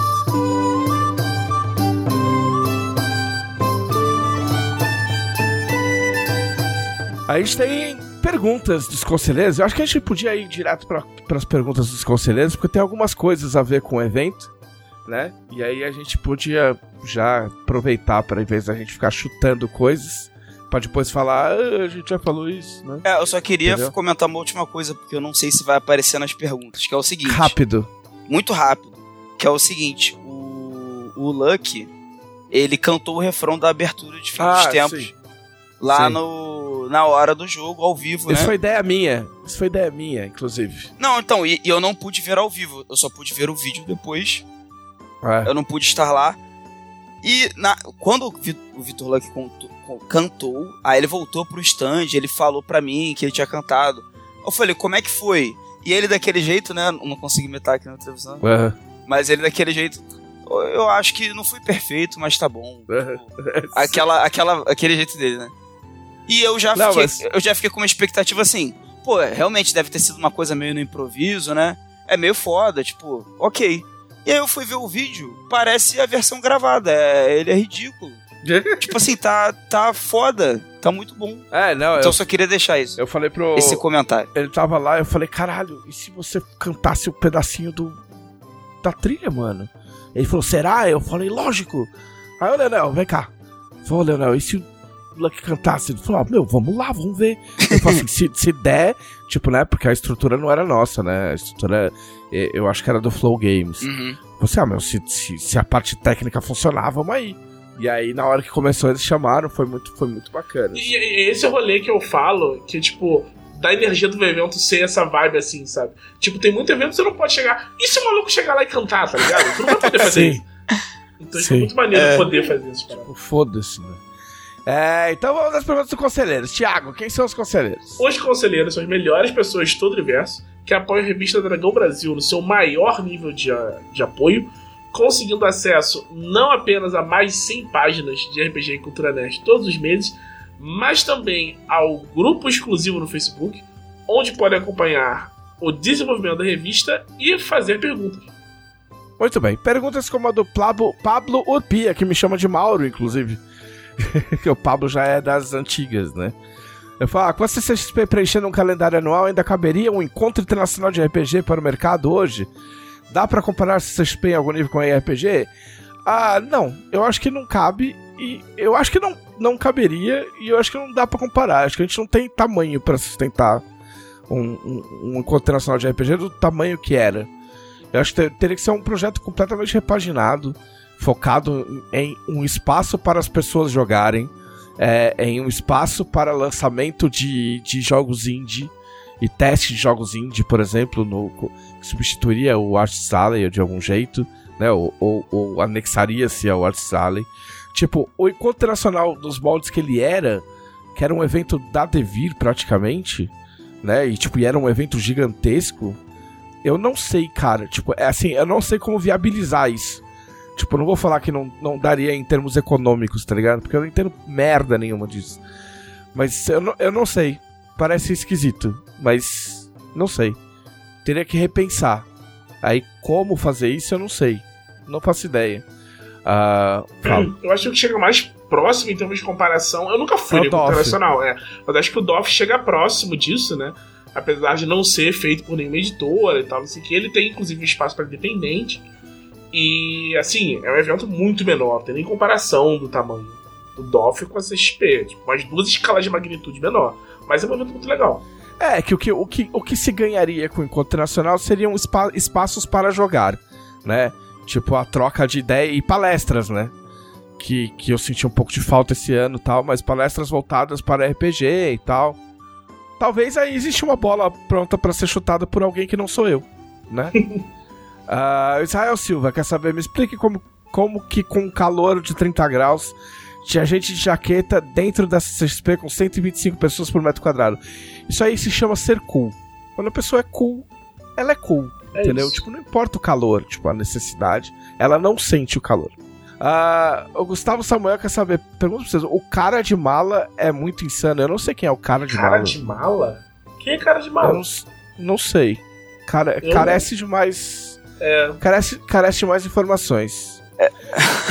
Anderson Rosa, qual a grande diferença da CCXP pós-pandemia?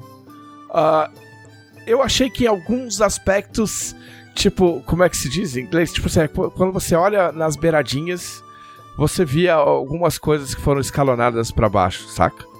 Tipo, é, é, deu pra ver que foi um evento feito. Me dá a impressão de ter sido feito um evento feito mais no, no, no, controle, assim, saca? Porque afinal de contas foram dois anos sem CCXP, sem a grana do CCXP, sem, sabe, tipo, entendeu? Mas eu achei, cara, eu, eu achei um evento à altura da CCXP. É, é, a gente teve chuva que atrapalhou um pouco, talvez alguma parte do público tivesse um pouco mais vacilante por causa da Covid, entendeu? Uh, até com razão, né? É, mas eu acho que, assim, para uma primeira CCXP pós-pandemia, eu achei muito bom. Eu achei que tava, sei lá, pra mim foi bem legal. Uh, o Vitor Luck, da última vez que eu, não, que eu não mandei um abraço, reclamaram. Então, um grande abraço, meus amigos, deste que é o melhor podcast da internet. Muito obrigado, Vitor Luck. Um abraço, Vitor Luck. Agora que falaram que a minha imitação do Vitor Luck é boa, eu não vou ter mais coragem de fazer. Ah, ah não, para. Ó, o Adriano Silva quer saber qual a melhor aquisição feita por vocês durante o evento, tá? Eu vou falar primeiro. Eu, eu fui num, num stand que era o stand que eu, eu não sou muito de, de fazer grandes compras na CCXP. Até por causa da viagem, carregar coisa e tal, mas eu fui no stand de um cara que eu queria conhecer pessoalmente, que era o Raoni Marques, que é um mangaka. Foda. Uh, eu acompanhei ele muito na, na, na, época da pandemia, ele, ele começou a fazer lives e tal. E a gente chegou a bater papo no, pelo chat e tal, porque ele já conhecia Dragão, tinha lido Dragão quando era moleque, enfim. Uh, e eu consegui ir lá no stand dele e eu comprei. Eu comprei um mangá que chama Como Fazer Mangá. E é muito legal. Ele é, ele é um mangá, de fato, mas ele é um mangá que ensina você a fazer mangá. Dentro do possível, dentro de um, de um único volume de mangá. Uh, ah, para quem escreve, talvez não tenha grandes novidades, mas ele ainda assim é muito divertido e ainda assim te ensina algumas coisas. Eu tô, eu até falei no Twitter que eu tô encanado porque ele fala, tipo assim, eu recomendo muito sempre as pessoas falam, ah, vou escrever uma trilogia, blá, blá. eu falo, pô, escreve um conto. Mas ele fala, tipo, ah, pô, você tem uma ideia de, de mangá que, meu, precisa de 500 volumes. E ele fala, não, você tem que fazer essa ideia tua caber em 30 páginas. Tá Cara. Ligado? Entendeu? E aí todo o mangá, todo o mangá, todo o ensinamento do mangá é nesse sentido de pegar uma ideia gigante e transformar em 30 páginas, tá ligado? E depois você vê o resto. Mas a tua ideia tem que ser condensada em 30 páginas. E é um cara que sabe do que tá falando, tipo, meu, e é muito foda.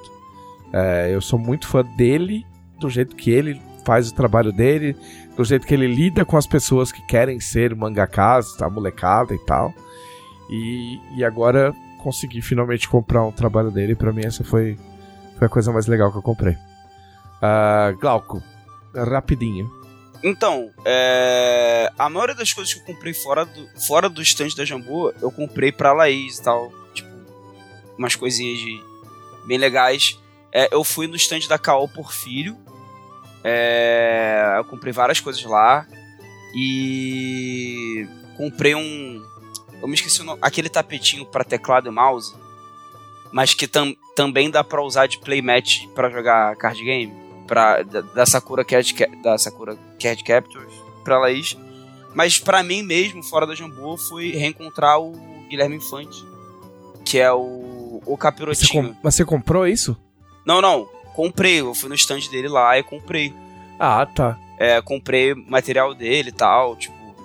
E foi. Você falou, a melhor parte foi encontrar o cara. Você pagou? É um meet Não, não. E aí eu comprei as paradas dele lá e tal. É, mas assim, foi, foi legal também por causa de, do, do reencontro, entendeu? Porque eu não via ele há muitos anos. E ele, é, ele é de Minas. Cara, eu não comprei nada, vocês.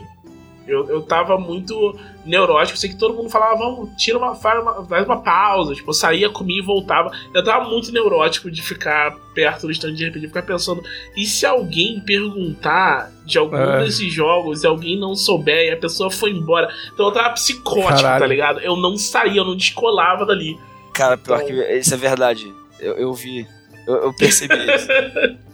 E, e, nos momentos que eu via que o Thiago saía, eu tentava ficar lá, porque eu percebia que ele ficava muito tenso de sair, assim. É, quando pra, tinha que sair, assim, chamava se... o Glauco, falava, Glauco, fica é, lá. pra ele se sentir mais calmo, tipo assim, não, cara, vai lá, vou, vou, não vou sair daqui, vai lá. foi, foi, foi meio... Foi meio... Assim, foi, foi uma coisa completamente minha, tá? Que já é super claro que ninguém me obrigou, ninguém me falou que eu tinha que fazer isso. Mas era um negócio que, tipo, tava vindo de mim. Então eu, eu vi muito pouca coisa do evento fora dali.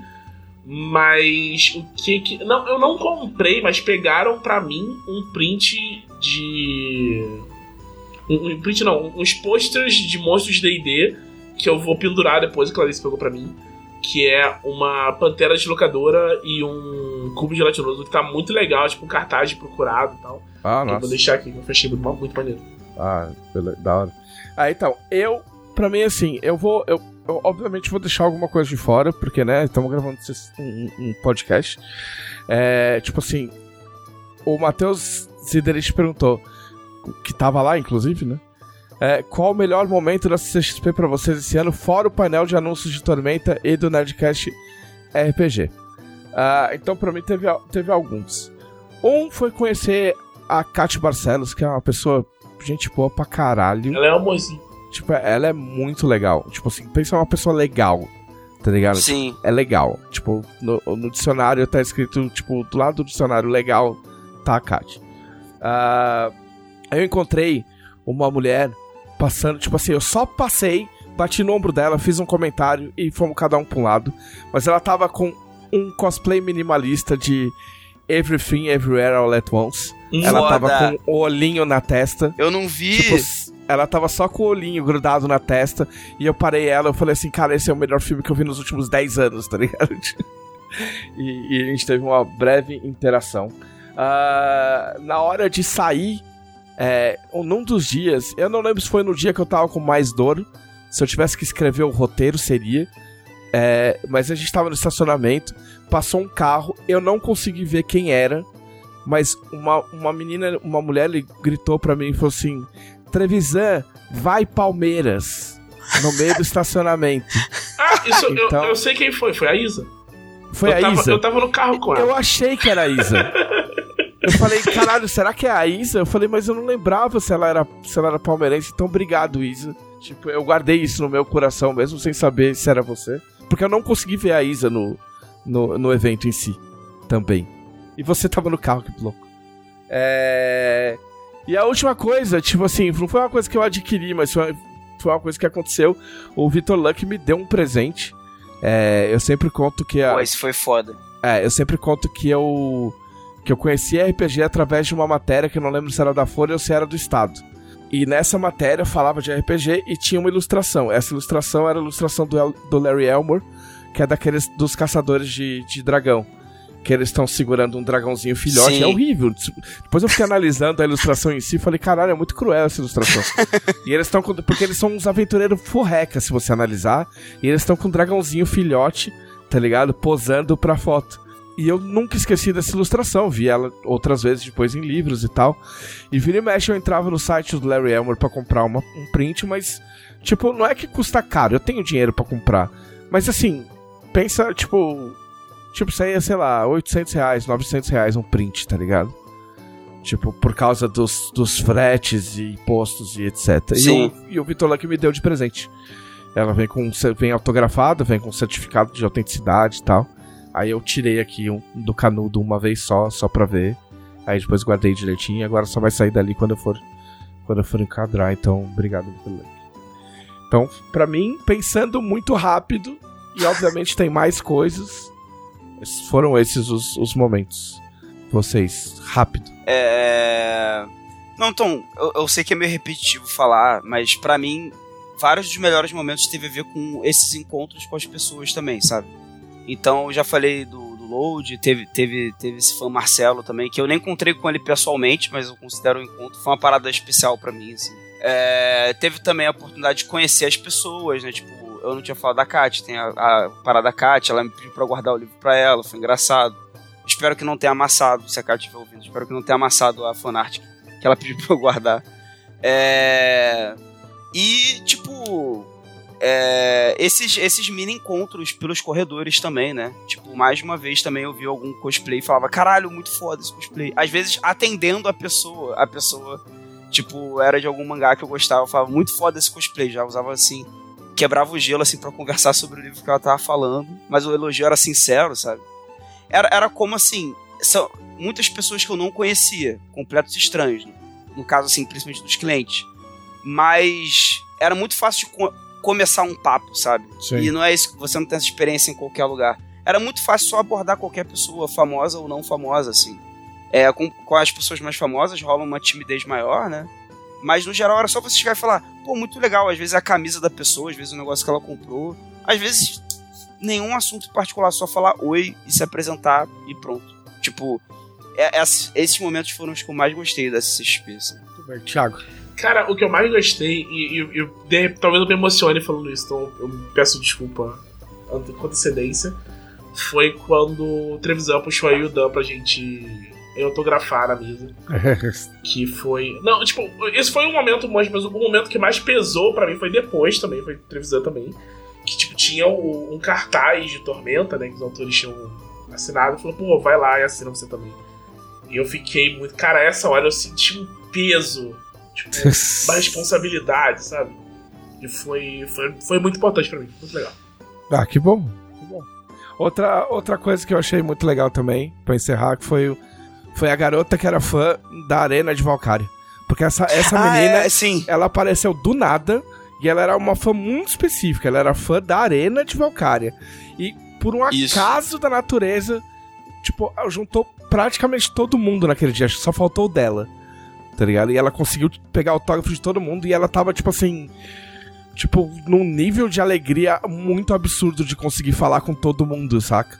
E eu Ela, falei, ela conversou comigo um mó tempão. Eu até, se, até lembro o nome dela, é Mari Verginelli. eu falei pra ela, eu falei, cara, você deu muita sorte. Tá ligado? E isso foi Sim. muito, muito bacana. Ah, gente, recados finais. Ah, eu, É, eu tenho um, um recado meio, meio sério até hoje. Fala. Que o, Eita. tem um, um amigo nosso, né, o Alessandro Franzen, que ele tá, tipo, se machucou sério né, no Cycle X. Ele, tipo, tropeçou, machucou, tipo, quebrou os dentes e tal. Putz. E ele tá com dificuldade de trabalhar. O, o Alessandro, ele faz muita coisa na New Order. Ele é autor de um, um- um livro que ganhou um, ganhou um concurso, acho que é muito abaixo do oceano o nome, negócio assim. E ele, tá, ele fez uma vaquinha pra, tipo, conseguir uma grana pra ele conseguir se, se manter nesse meio tempo, né? Ele não tá conseguindo trabalhar, e a coisa tá brava, ele não tá conseguindo nem se trabalhar, nem se cuidar. Então, tipo, quem Aham. puder ajudar na vaquinha do Franzen, eu acho, acho que seria bacana. Porque, tipo, o cara tá realmente precisando, sabe? Tem. Onde a gente acha a vaquinha? É, é um link, eu posso passar o link depois você põe. Tá. Então vai, vai ter na descrição, gente, o link. O Alessandro eu tive a oportunidade de trabalhar com ele, tipo, quando, eu, quando eu trabalhava com a New Order, ele é um cara de gente boa. E quem puder ajudar, com certeza ele vai ser muito grato. Beleza. É. Glauco. É, gente, eu queria agradecer, né? É, grat, hashtag gratidão. É, a todo mundo que foi lá na CCXP, a todo mundo que foi falar comigo, é, sei lá, da Arena, que nem a Mari, ou do Oito Nuvens. Teve gente que me parou para falar do Oito Nuvens também, que gostou muito. É, ou até para falar de qualquer outra coisa que não necessariamente eu tava envolvido. Tipo, às vezes a pessoa tava empolgada ali com, é, com, com Ordem Paranormal, por exemplo. Eu tava ali explicando como é que era o jogo. Tipo, eu queria agradecer de verdade todo mundo que foi. É, e. É, espero, espero estar com vocês ano que vem de novo lá. É, e me sigam no Twitter, arroba Glauculessa, pra continuar interagindo comigo virtualmente enquanto a gente não, não se vê em pessoa, né? Até o próximo evento. Ah, me sigam no Twitter, tipo, obrigado a todo mundo, mas acho que já, já falei isso meio no meio do, do podcast. Ah, a gente vai entrar aí num período que a gente tá manejando o podcast aí, porque eu vou sair de férias no, no, em janeiro, depois não sei se o Thiago sai em, em, aliás, vou sair em janeiro, não sei se o Thiago sai em fevereiro, a gente vai ter que a gente vai fazer umas doideiras no podcast aí. Então aguardem aí que vai ter uns a gente vai fazer alguma coisa, não sei. A gente tá vendo o que a gente vai fazer. Alguma coisa a gente vai fazer essa semana. É... Mas é isso, me sigam no Twitter, arroba JM Trevisan. E continuem acompanhando a gente aí, que é da hora pra caralho. E é isso aí, mano. Este foi o podcast da Dragão Brasil, a maior revista de RPG e cultura nerd do país. Até semana que vem. E... E...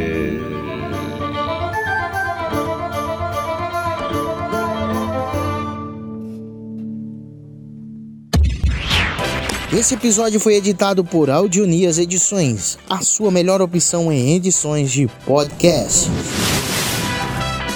Para informações de orçamentos, o e-mail marqueseditor.gmail.com